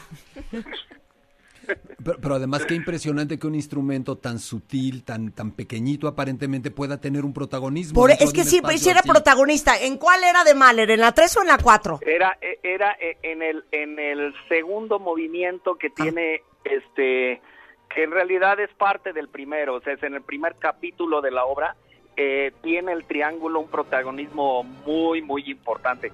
Y este año, esta semana regresa con nosotros nuestra timbalista Gabriela Jiménez, que No, es una favorita del público eh, y, y que siempre se lleva unos aplausos y que es un poco como lo que viviste con Alma, que es un personaje, pero es es es este todavía más. Entonces, por eso digo que también hay un aspecto visual a la música, que es de la 100%, música, que, que es 100%. importante. Pero nada que yo pueda decir o que pueda decir ahí eh, Gerardo y Argentina, a quien también le mando saludos, que por cierto Argentina estuvo en ese concierto. Sí, sí, sí, ya, ya lo, ya lo comentamos. ¿eh? Nada de que te puedan ellos decir o yo eh, puede llegar siquiera cerca de lo que es experimentar en persona estas sinfonías de Beethoven. Oigan, Es- bueno, ¿hay boletos todavía para mañana, viernes, sábado y domingo? Creo que sí, o sea, sí, sí, sí hay, sí hay. Eh, Lo que pasa es que este año tuvimos una cantidad de abonados más o menos tres veces más que en el 2019. Y eso es una cosa increíble. Ay, qué felicidad.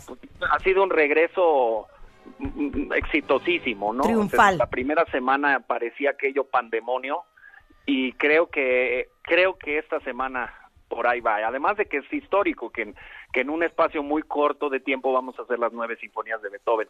Increíble. Todos las hemos hecho todas, pero hacerlas todas juntas es un espectáculo y además una una prueba de, de concentración enorme. Bueno, es en la sala Netzahualcoyotl. Eh, los boletos es boletoscultura.unam.mx o directamente en la página de la orquesta que es minería.org.mx. Es más, los cuentavientes que vayan mañana viernes, el sábado o el domingo, me manden una foto. Les vamos el lunes a cantar una canción. Exacto. Les vamos a, les, les vamos a cantar una canción. Ok, quiero que me compartan sus fotos de ustedes eh, viendo la orquesta de minería este fin de semana. Los boletos nuevamente en minería.org.mx. Nada más para terminar, Carlos. Oye, Rebeca tiene clarísimo qué quiere cantar en diciembre, ¿eh? Es que no me acordé, o sea, Ok. a ver, vamos a oírla, ¿no? A ver, Estoy, sí, estoy 100%. entre, estoy entre dos, Carlos. Así, ver, o sea, ya, dime. estoy entre dos, Charlie. ¿No? Exacto. Sí, sí, sí. Mi Charlie, estoy entre dos. Charlie, estoy entre dos. No Dime, sé si algún bolero, Ajá. ¿sabes? ¿Tipo? Pues eh, un tipo sabor a mí Ajá, o la pero- mentira. Pero dale un ejemplo. O Ben, Ajá. que Ben es un clásico que yo creo que me voy a ir por esa, que te la... No, pero es que yo quiero que cantes en inglés. Por Sí, eso, por No, eso. por supuesto. te Bueno, cantar. sabor a mí también te lo iba a cantar en Ahora, inglés. espérame, espérame. Carlos nunca te ha oído habla- cantando en japonés. No, no, no, claro que sí. O sea, imagínate que traigamos No, no, no. en diciembre Yo me sé una al papá de Una- Carlos, una que es un gran una chelista, una cosa o a. Yoyoma, Ujú. ¿Me entiendes? Y tú cantando en japonés, Pero es que el cello podría ser muy bueno, y, y- Sí. y más si lo dije Carlos, y más si tú estás danzoneando atrás. Ok, con- cántale, señorita Cometa. Pero lo voy a cantar un poco más, más lento, más piano. Ok, más piano. Ajá. Ok. Shimi hauritsari uli plum Hanmai suru minería. Ahí dice minería. ¿Cómo es otra vez? Minería. Esas minería. The sunless. Charlinda era en. ¿Quieres decir Carlos dirige majestuosamente? Pero bueno, por ahí voy, por ahí voy, ahí la voy. dame el tono alto, dame el tono alto. Como si no y bye, ay no. Ahí me quedo tantito porque ahorita me voy a echar mi ron con goma porque Sí. no puedo abrir las cuerdas vocales. Carlos, Carlos, estoy preparando, estoy segura que podemos lograrlo y vamos a reventar ese auditorio nacional. ¿Cómo no? No, no. eh, Hombre. absolutamente. Es más, este, estábamos viendo que necesitamos la Arena México porque el auditorio nos Va a queda ser como- insuficiente. Hacemos, Nos va a quedar hacemos dos fechas. Nos va a hacemos quedar dos chiquitos. fechas. Nada más diles, Carlos, Sí. ¿qué pasó a las 12 de la noche ayer en nuestro WhatsApp? ¿Qué te mandé? Ah. Mm. No, ¿Qué te mandé? me- mejor tú diles. Tú Uy. diles porque yo no sé. Ya digan no porque esto se presta a Sí, malinterpretación. ya, esto va mal. No. No sé describirlo. Ayer le mandé el playlist preliminar, el primer draft del concierto que vamos a hacer con la. Orquesta Sinfónica de Minería. Pero es- eso está demasiado, es piece of cake. O sea, yo me esperaba que me ibas a sacar ahí una cosa súper difícil para orquestar y eso. Tenemos dos arreglistas para hacer lo que tú ¿Pero qué pensabas? ¿Que te iba a mandar yo una de Miley Cyrus o qué te pasa? No, yo pensaba, es que haz de cuenta que yo yo yo crecí este con con Def Leppard y este creía que me ibas a sacar Claro. así algo como de Meat Loaf o algo así que dije yo. No, ¿cómo no, no, no, no, no, no, Y, no, y no. la verdad estuvo un poquito fresa, ¿eh? Hijo. No, bueno.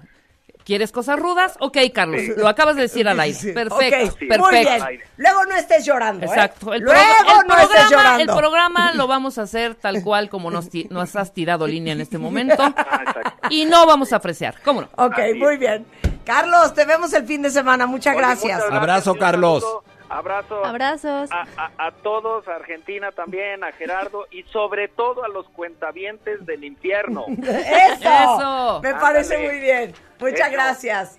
Órale. Bye. Bueno, eh, nuevamente cuentavientes, mándenme sus fotos de que están en el concierto de Beethoven de este, de este fin de semana de la Orquesta de Minería. Argentina, qué placer tenerte aquí, te felicito tanto. Muchísimas gracias. Aparte de bonita, amable, talentosa y virtuosa. Joven. Y joven. Ah, Y perdón. joven. Y joven. Y joven. Gerardo gracias. Kleinburg, muchas gracias. Gracias a Eh, ustedes. siempre. ustedes encuentran a Gerardo Kleinburg si quieren tomar clases con él en arroba Arroba eh, Gekleinburg en Twitter y en Hablemos de Ópera Facebook. Ahí estoy básicamente. Oigan, pero aquí no terminamos. ¿Saben a quién trajimos el día de hoy para ustedes? Hoy sí no las volamos. Nada más y nada menos que al bailarín principal del Ballet Nacional de Inglaterra, que resulta ser que es mexicano. Uno de los mejores bailarines del mundo. Isaac Hernández, después del corte. No se ¿Todavía no tienes ID de cuenta viente? No. No, no, no. Not yet, yet, yet. Consíguelo en martadebaile.com. Martadebaile.com. Y sé parte de nuestra comunidad de cuentavientes.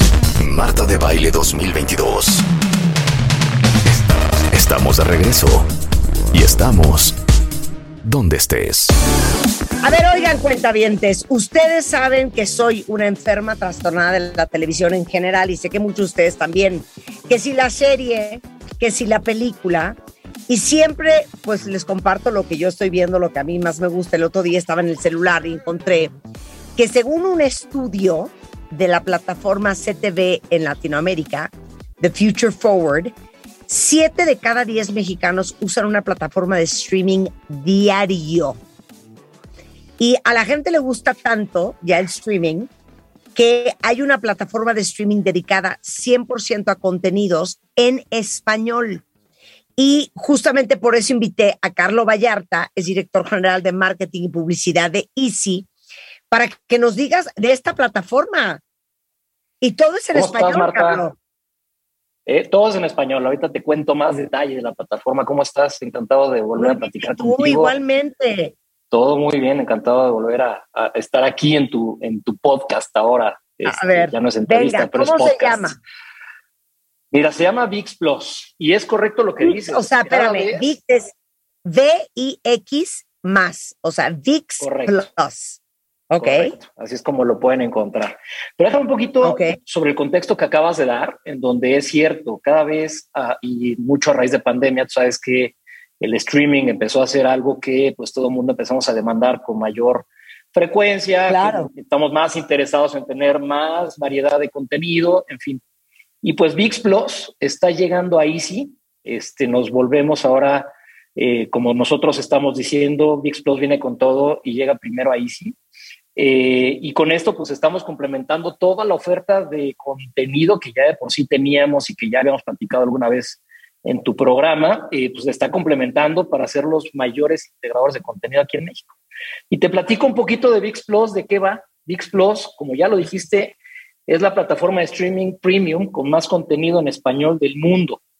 Va a tener series originales, va a tener estrenos de películas, producciones, noticieros 24 por 7 y obviamente deportes también para todos los que nos gustan los deportes y que somos fanáticos de los deportes premium.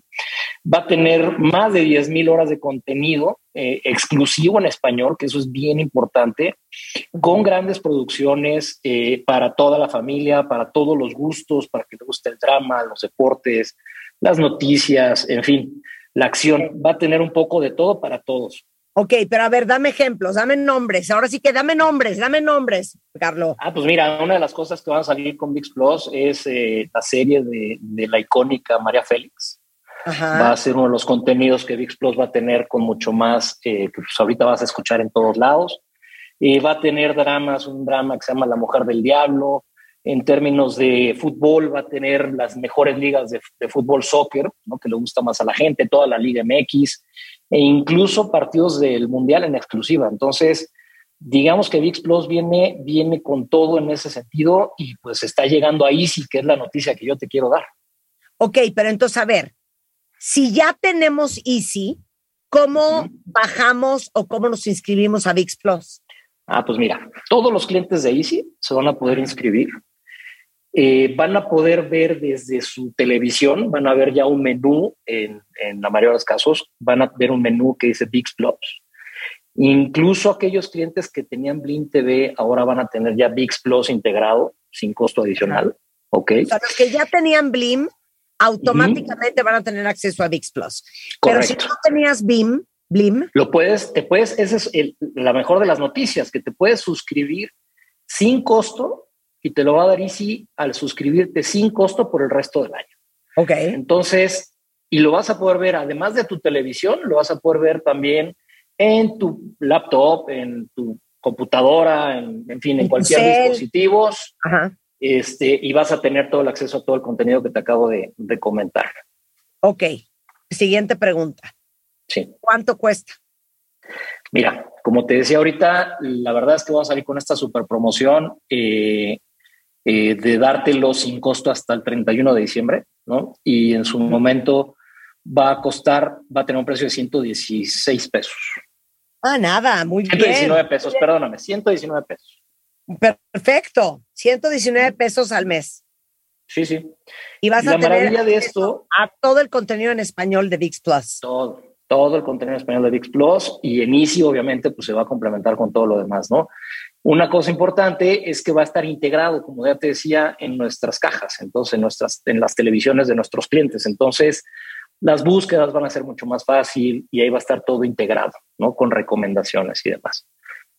Ok. ¿Algo más eh, de VIX Plus que quiera la gente correr a tenerlo ya? Pues mira, eh, hablando, perdón que te hable tanto de Easy en VIX Plus en Easy, pero una, es bien importante el decirte por qué eh, vamos a tener eh, algunas cosas de valor agregado en Easy para los clientes que quieran VIX Plus. Y es que, eh, como ya también habíamos platicado alguna vez, nuestra caja de, tiene tecnología Android TV, la caja que le ponemos a los clientes en, su, en sus casas para que vean la televisión.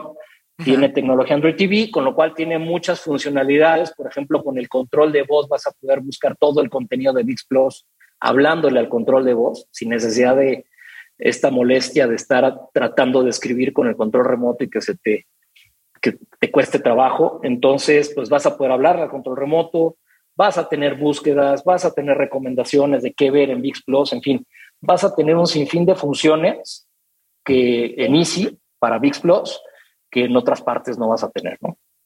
Perfecto. Ok, ahora, no tengo Easy. contrátalo. Exacto, entonces quiero Easy, quiero Megas, quiero VIX Plus, quiero todo. Ok, tú eh, vas a poder contratar en, los, en nuestros nuevos paquetes, además de que vas allá, pues, vaya, escoges la velocidad que quieres, como siempre ha sido, desde 30 megas hasta 1000 megas. Ajá. Vas a poder tener pues, las llamadas ilimitadas que ya, ya conocíamos, pero además de esto, pues te vamos a dar, ya te decía, en todos los casos ya te damos esta caja de última tecnología que se llama Easy TV Smart, en donde viene con toda la funcionalidad de Android TV. Eh, vas a poder escoger otros beneficios agregados, que el Wi-Fi Solutions, que también lo hemos comentado que es importante para todas las personas que luego se, nos atora la tecnología con el Internet y la Easy App, Easy Go y pues todas las los demás eh, servicios que ya que ya ofrecíamos, ¿no? Claro. Y les voy a decir una cosa, ya lo que aprendimos eh, con varias personas de tu equipo en los últimos años, es que muchas veces uno menta madres porque dices, es que el Internet que tengo es un horror. Y no es que sea un horror, es que no contrataste el Internet correcto para las necesidades de tu casa. Y algo que hace Easy para que sepan cuentavientes, Easy te asesora para decirte cuántos megas necesitas según qué aparatos hay en tu casa, cuánta gente hay, qué es lo que hacen, es tele, son series, son videojuegos, son archivos, hay un arquitecto, hay un diseñador, o sea, y en base a eso decidir cuántos megas quieres. Entonces, toda la información, tanto de VIX Plus como de Easy, en EasyMX en Facebook, en web, eh, en YouTube es Easy Telecom y en, en todas las redes sociales es también Easy con doble Z MX. Correcto. Toda esa información es correcta. Gracias, querido. Un placer tenerte aquí y felicidades. Entonces, acuérdense, Igualmente, Marta, gracias. VIX Plus con el contenido más espectacular solamente en español para todos ustedes. Gracias, Carlos. Gracias, Marta. Un gustazo. Escucha todos nuestros playlists y contenidos en Spotify. Búscanos como Marta de Baile. Marta de Baile 2022. Estamos de regreso y estamos donde estés. Hoy. Isaac Hernández, primer bailarín del English National Ballet y primer mexicano en ganar el Benoit de la Dance en Rusia. Solo por W Radio.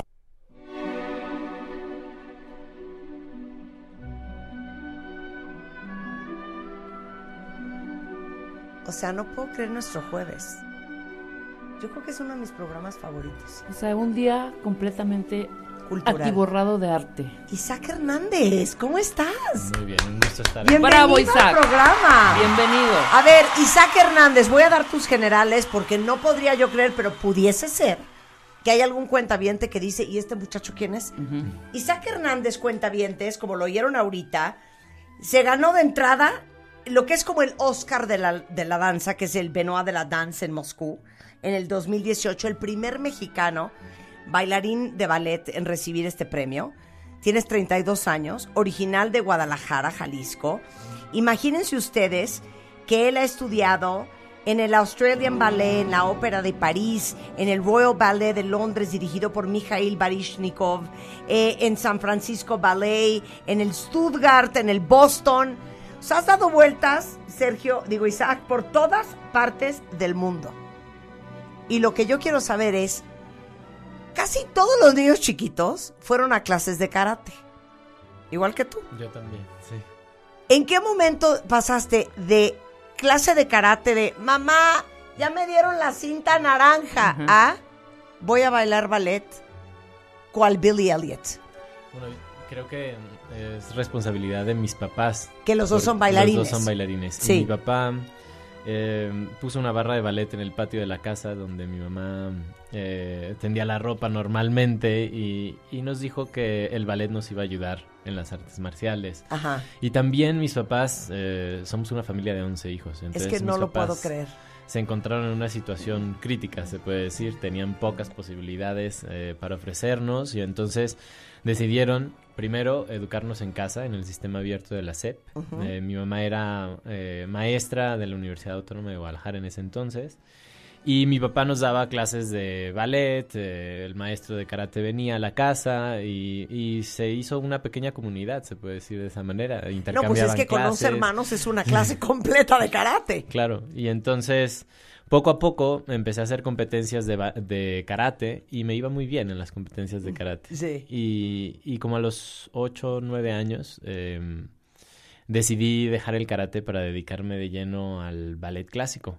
En ese entonces también estaba en em, tiro deportivo, en la selección Jalisco de tiro deportivo en el CODE. Entonces siempre estaba enfocándome en deportes de alto rendimiento. Sí. Pero el ballet tenía algo más allá de la cercanía que creaba con mi padre. Eh, pasaban mucho tiempo juntos, conocí sobre su historia de vida a través del ballet y de sus historias. Y eso me gustaba mucho, pero había un lado de artístico, interpretación artística, Sí. que, que fue lo que finalmente me hizo decidirme por el ballet. Que no del karate. Que no del karate. que no del karate. A ver, obviamente, para ser un bailarín de tu nivel, que eres el bailarín principal del Ballet Nacional de Inglaterra, y en Inglaterra, pues, el ballet es el ballet, y la música es la música, y es, pues, una de las compañías top del mundo, requirió mucho esfuerzo, mucho entrenamiento, mucho sacrificio. Yo siempre digo que casi todo el mundo quiere el resultado, pero muy poca gente quiere pagar el proceso. Y cuando vemos carreras exitosas, no importa si es un empresario o un bailarín, vemos el resultado. Te haces famoso porque llegas a donde llegas. Pero todos esos años de tu vida, de un esfuerzo sobrehumano, eso poca gente lo vio. Y yo quiero que compartas, porque yo siempre digo, si quieres tener lo que pocos tienen, tienes que estar dispuesto a hacer lo que pocos hacen. Sí. ¿Qué hiciste tú? Bueno, es, eh, es un poquito el arte de hacer algo de la nada, ¿no? con, con, con muy pocas posibilidades. Y eso fue lo que, mm, lo que me dio, de cierta manera, la motivación. Pero para mí fue muy importante contar con el apoyo de mis padres, porque mm, sé que muchos jóvenes en México que quieren dedicar su vida al arte eh, se encuentran con muchísimos perjuicios. Eh, en particular de sus círculos cercanos, ¿no? Sí, Dedicarte claro. al arte te vas a morir de hambre, El no vas a 100%. tener una vida digna. ¿De qué vas no a dedicarte a la guitarra, hombre? Ponte a estudiar administración de empresas, ¿no? Exactamente. Entonces, yo conté con el apoyo de mis padres y, y más que nada porque mi papá pensaba que el ballet nos, iban nos iba a enseñar principios fundamentales para una vida funcional. Disciplina. determinación, pasión, eh, compromiso con el trabajo, integridad. Porque al final de cuentas en el ballet eres tú, tú mismo el que te tienes que mejorar todos los días y el que se enfrenta todos los días a tus limitaciones físicas eres tú y el único que puede cambiarlas eres tú. Entonces, eh, de, de niño no, no asimilas esto de la misma manera que con la experiencia, pero vas aprendiendo a cómo la, la constancia, eh, el trabajo, el buen trabajo da resultados. Claro. Y nosotros en el, pa- empezamos en el patio de la casa, poníamos dos tablas de triple y las pegábamos con cinta y, y llovía a veces, ponían una lona, eh, el solazo, tapaban eh, con una sombrilla y estábamos ahí tres, cuatro horas al día. Y, y sin una meta en particular, al principio era más una actividad familiar. Pero pronto mi papá se dio cuenta que me gustaba, que tenía talento y entonces empecé a buscar oportunidades para competir. Pero quiero hacer un paréntesis, que este es otro gran mito de la vida. Las oportunidades se crean.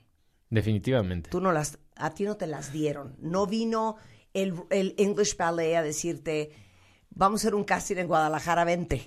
Eh, Tú fuiste a buscar las oportunidades. Eso ha sido fundamental porque mm, a donde iba era muy difícil para la gente entender que un niño de ocho años quisiera ser bailarín. En realidad se sabía muy poco sobre mi profesión. Muchas veces em, oficiales del gobierno me llegaron a, a- a desear suerte en las Olimpiadas.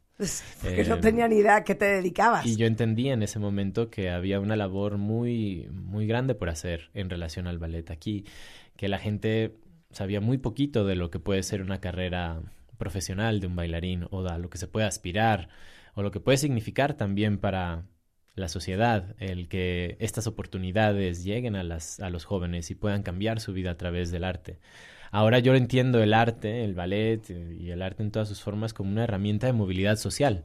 Claro. Al final es, lo, es una herramienta que te puede llevar de la nada a construir algo, eh, un, futuro. Entonces, es, es algo muy válido para, para la sociedad. Claro. Oye, dices que uno de tus más grandes dolores fue haberte separado de tu familia a los 12 años. Pues sí, porque cuando empezamos a buscar estas oportunidades y, y me tocó eh, perseguir eh, gobernadores, eh, un- cinco sí, de mis hermanos por una puerta, dos por otra, para pedir apoyo, para ir a competencias y representar a México. Y finalmente cuando me empezaron a ofrecer becas, me empezaron a ofrecer, empecé a ganar medallas por, por México, eh, se vino la decisión más difícil de todas, que fue una conversación muy, muy clara con mi papá. Mi papá me dijo, mira, es, es algo que es inevitable si quieres tener una carrera internacional. Necesitas buscar dónde eh, poder seguir desarrollando tu talento, porque aquí yo te he enseñado lo que puedo enseñarte.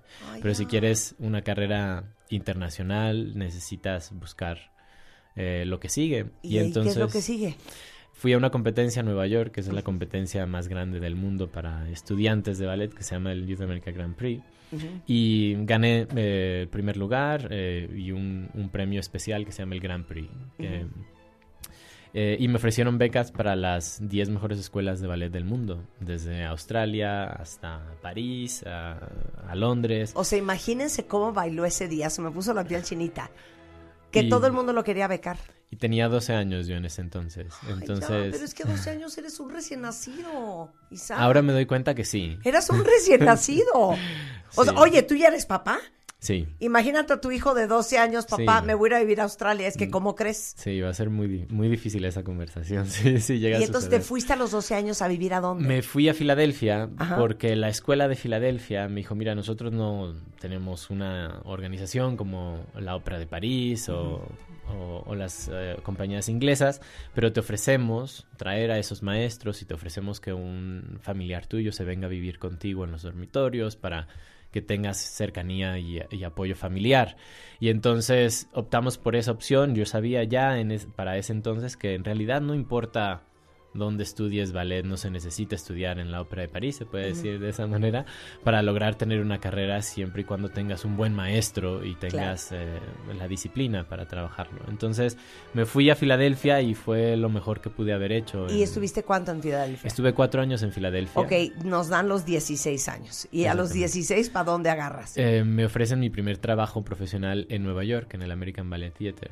Eh, y es la primera vez que me voy a empezar mi vida, se puede decir de esa manera, solo. O sea, un- eh, nuevamente, un recién nacido de 16 años, viviendo solo en Nueva York, Así es.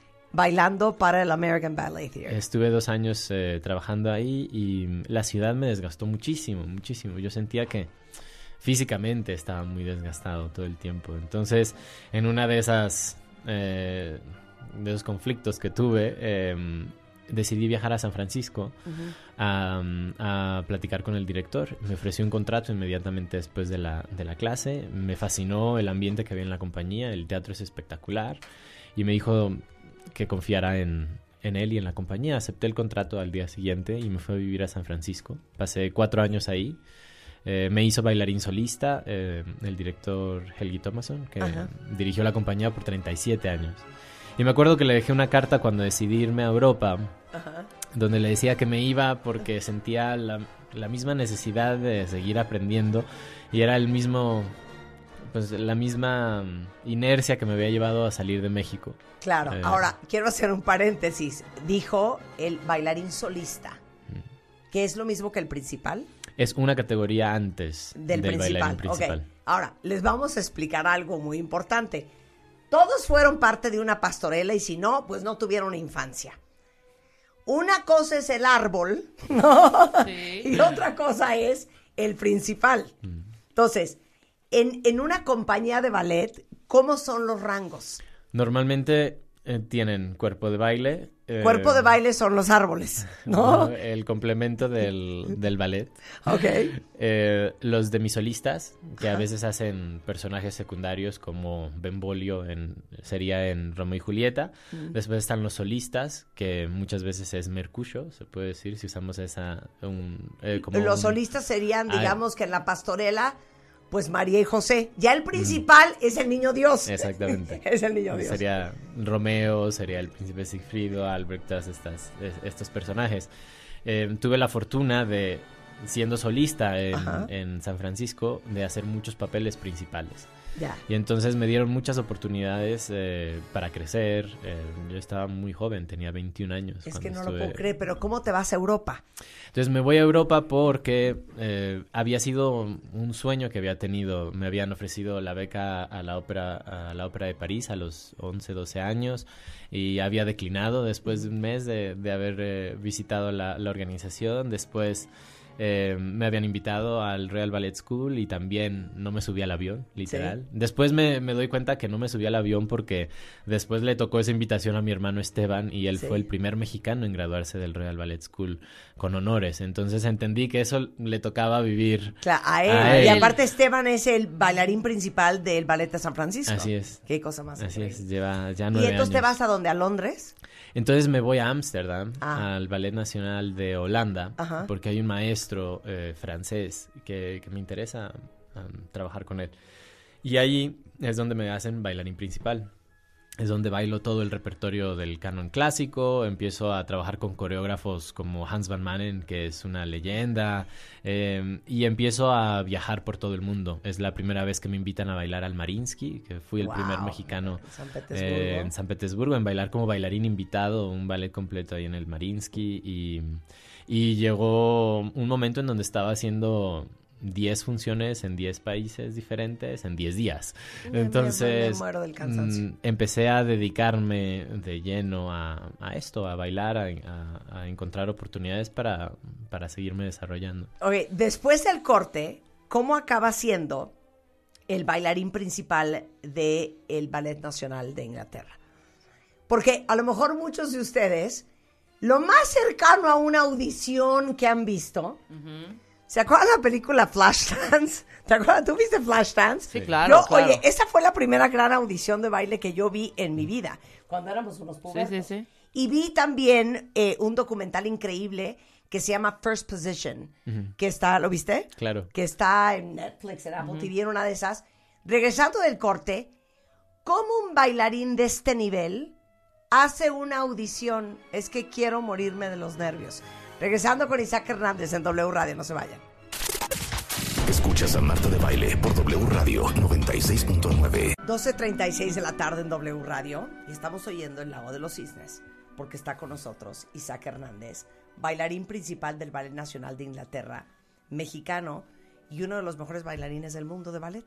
Entonces, les decía yo, seguramente el, el único casting que muchos han visto era en la película Flashdance, donde Jennifer Beals hacía el Hacía casting. su casting. No lo hacía enfrente del English Ballet, o lo acabo de inventar, o ese era, ese era Billy Elliot. No, ese era Ah, Billy a lo mejor Elliot, también claro, vieron el casting por de Billy supuesto. Elliot. A ver, ¿cuál fue el casting más perro, Isaac Hernández, que te tocó a ti?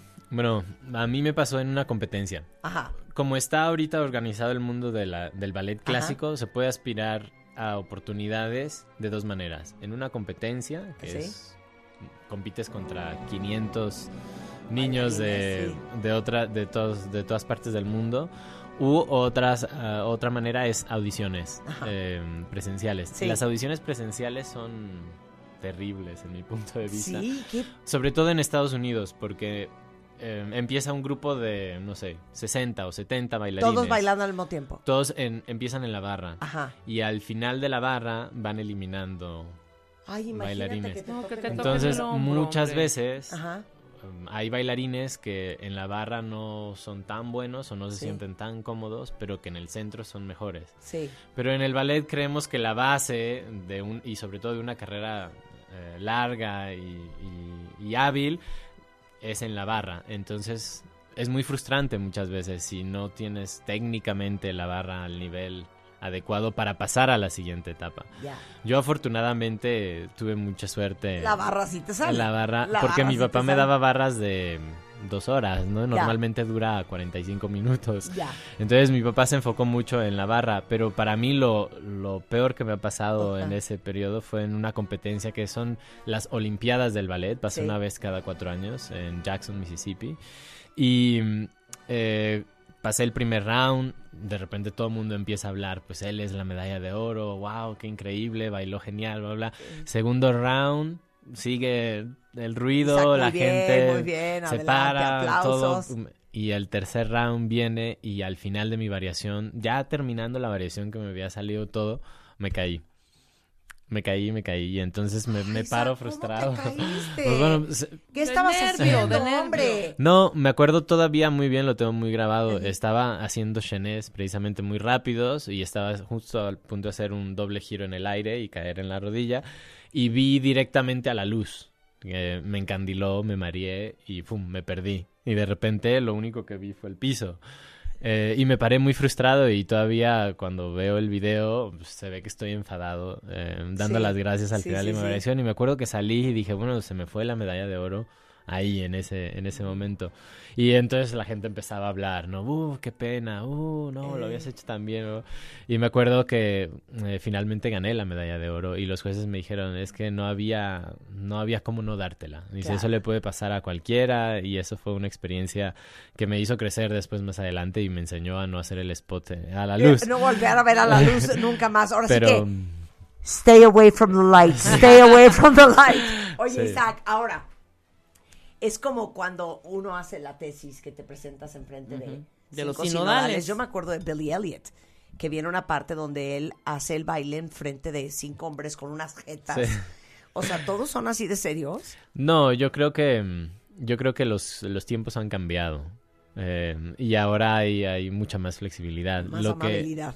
Sí, lo que sí a mí me gustaría siempre tratar de defender a pesar de el cambio de los tiempos, etcétera, etcétera, es la excelencia. Claro.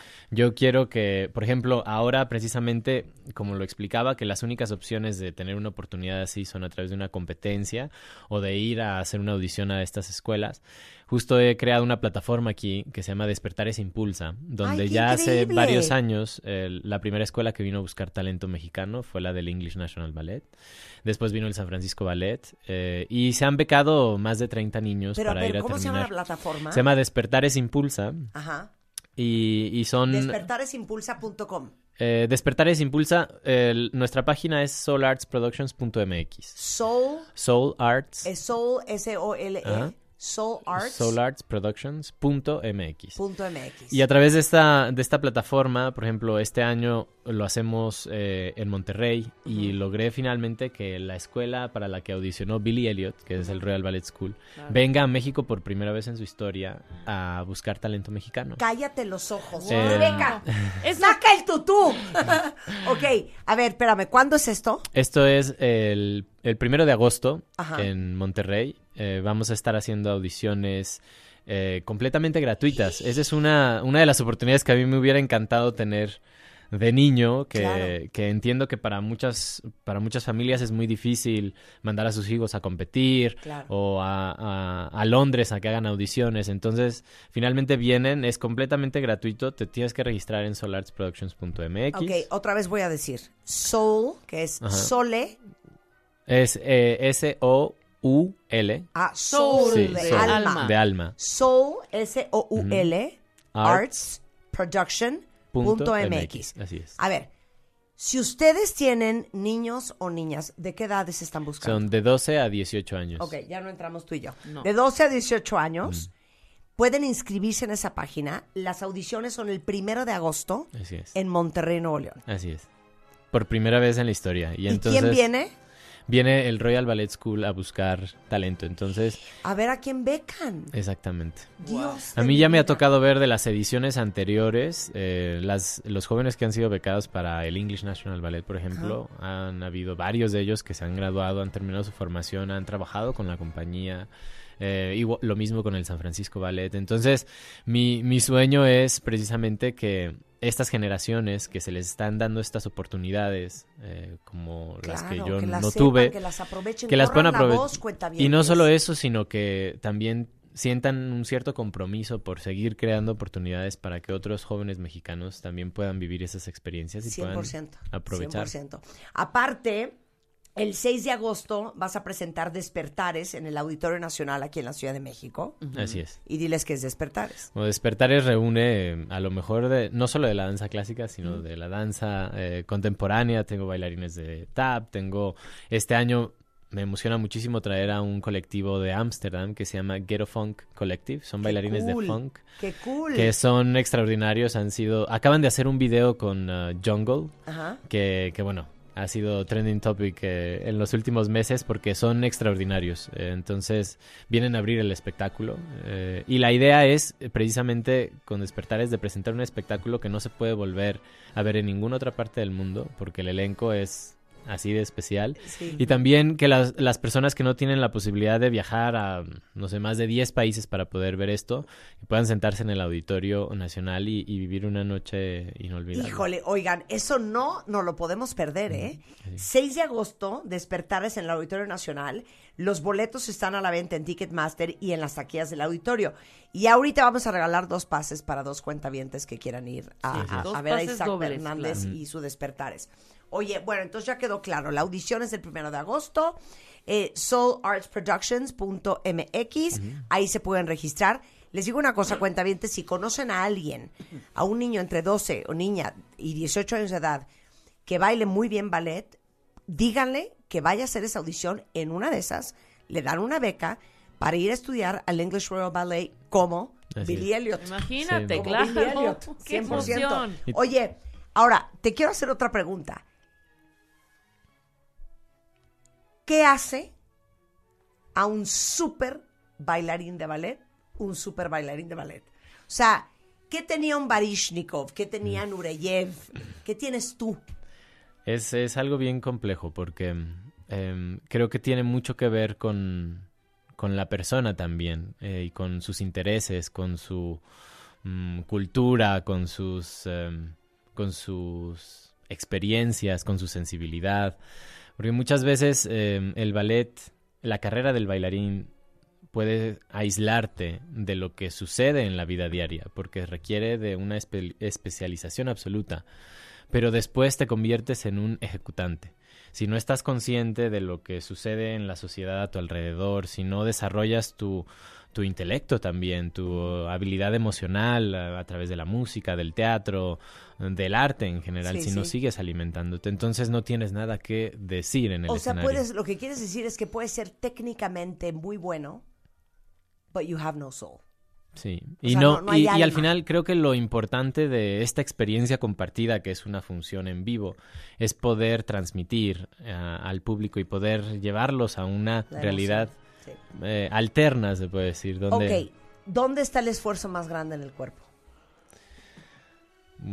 de- para un para un hombre son los glúteos ¿Las y la espalda. nalgas? Sí. ¿Por? Pues porque es la base del salto, es eh, donde absorbes mucho del impacto cuando cargas, eh, es primordial. La sección del tórax a- a arriba de la rodilla es lo, lo que debe ser más sólido. O sea, el core. Sí. Y, y bueno, también la espalda baja es fundamental. Eh, yo tengo una hernia discal desde hace muchos años que estuvo a punto de terminar mi carrera. Me dejó en el piso literal eh, durante un año sin poder bailar, sin poder hacer mucho más que lo básico. Sí. Eh, entonces es muy importante proteger esas baja. áreas, sí. ¿Cuántas horas al día entrenas para poder bailar? Eh, normalmente entre 6 y 8 horas. Pues es como Perdón. estar trabajando, ¿Y Marta. cuánto tiempo estás en el gimnasio? Bueno, en el, cuando estamos trabajando de esa manera no hace falta ir al- Ok, al, claro, gimnasio claro. porque muchas veces estás cargando, es, es, Es que algo los muy bailarines completo. son atletas. Sí. O sea, yo no puedo creer las cargadas, las aventadas. Y te quería hacer otra pregunta. ¿Qué es más difícil? Ahí te va. Las piruetas. Ya sabes, en un pie, Sí. la pierna al aire y tú con la cabeza en un punto. O cuando corren, saltan y abren las piernas como en split. ¿Qué está más difícil? Mm, yo creo que para mí siempre ha sido muy fácil girar. Ajá. Em, y, y me gusta saltar. Sí. Entonces he disfrutado de las dos, pero creo que la consistencia es más difícil encontrarla en las piruetas. En las piruetas. En las ok, piruetas. ¿qué es lo más difícil de hacer? Normalmente las piruetas vienen al final de un ballet, cuando estás más cansado, porque es lo más brillante, es Sí. una parte de, es una forma de cerrar. Es el clímax, eh, el sí. clímax, exacto. Y entonces tus piernas están desgastadas, tus pantorrillas se te acalambran, estás mareado, estás sudado, es el, se te mete el pelo al ojo. Sí, sí, sí, etcétera, hay muchos, la luz la te encandila. claro, claro. Hay muchos, hay muchos factores que hacen que esas, que esa ejecución sea riesgosa. Eh, y entonces terminarlas bien al final del ballet, después de casi tres horas de estar en el escenario, es, es muy difícil. Claro, porque si ustedes ahorita entran a YouTube, ponen Isaac Hernández y, y- y lo buscan dando vueltas, que es algo que pueden hacer los bailarines profesionales, es no es lo- ah, vueltas a lo idiota. No, no, no. O sea, tu cabeza siempre regresa a un punto, tu cabeza siempre regresa al mismo punto, que me parece impresionante. Sí, lo hacemos para tratar de evitar marearnos. Eh, entonces mantenemos la cabeza lo más posible y la regresamos lo antes posible. a Ok, mismo estás en el escenario. English Royal Ballet, Lago de los Cisnes, tocan las piruetas. ¿A dónde volteas a ver? Normalmente hay un, un foco rojo al final de, del público. ¿Y es para balcón. ustedes? Es para nosotros. Es, ¿Es para, para saber dónde está el frente, porque muchas veces todo es muy Oscuro, oscuro. claro. Y muchas veces cuando usan el humo y todo eso, puedes terminar viendo para el otro lado. Miren qué cool. Entonces- la próxima vez que vayan a ver el ballet, Tenemos, sí, volteen tenemos Fíjense, fíjense, ese foco rojo. foco. Ahora sí que es su estrella de Belén. Sí. Claro. Es su estrella de Belén. Oye, Isaac, no me quiero ver interesada, pero sí. creo que es importante también tocar esta parte. ¿Se gana bien? Si estás en una buena posición en una Ajá. compañía, sí. O sea, si, redi- si es redituable Sí. todo el Y también, sacrificio el- también depende de dónde bailes. Eh, Claro. Por ejemplo, hay, hay países que donde la profesión es más reconocida que en otros. Sí, no es lo mismo bailar en Inglaterra o en Rusia que bailar en, en Honduras, hija. Sí, no, no, no, No no, no. payasa. No, no, evidentemente depende yo creo que de cada compañía Claro. y está establecido así. Pero yo ¿no? quisiera hacer otra pregunta. ¿Cuánto tienes que medir para ser bailarín? Yo creo que hoy en día eh, hay mucha más flexibilidad. Eh, Pero mínimo.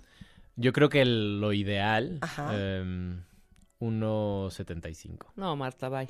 No, ¿Y si adiós. eres bailarina? Yo sí. Bailarina en realidad no, no importa. No, pero es que no luce igual. Yo de 1.53, que Hay- la que estábamos viendo, Anastasio, Sí. ¿quién era? Que mide 1.78. Yo creo que hay diferentes estilos y para, por ejemplo, esta bailarina que me enseñaste antes eh, no puede interpretar ciertas de ciertos pasos técnicamente de la misma manera que alguien de 1.52. O sea, yo de 1.53. Serías una bailarina más brillante que, Claro. que ella. Y hay ¿Ya una danza de los liliputienses. Ahí puedes, ahí puedes perfectamente caber. Yo podría ser el Sugar Plum. Sí. Oye, otra pregunta. Las bailarinas no tienen chichis.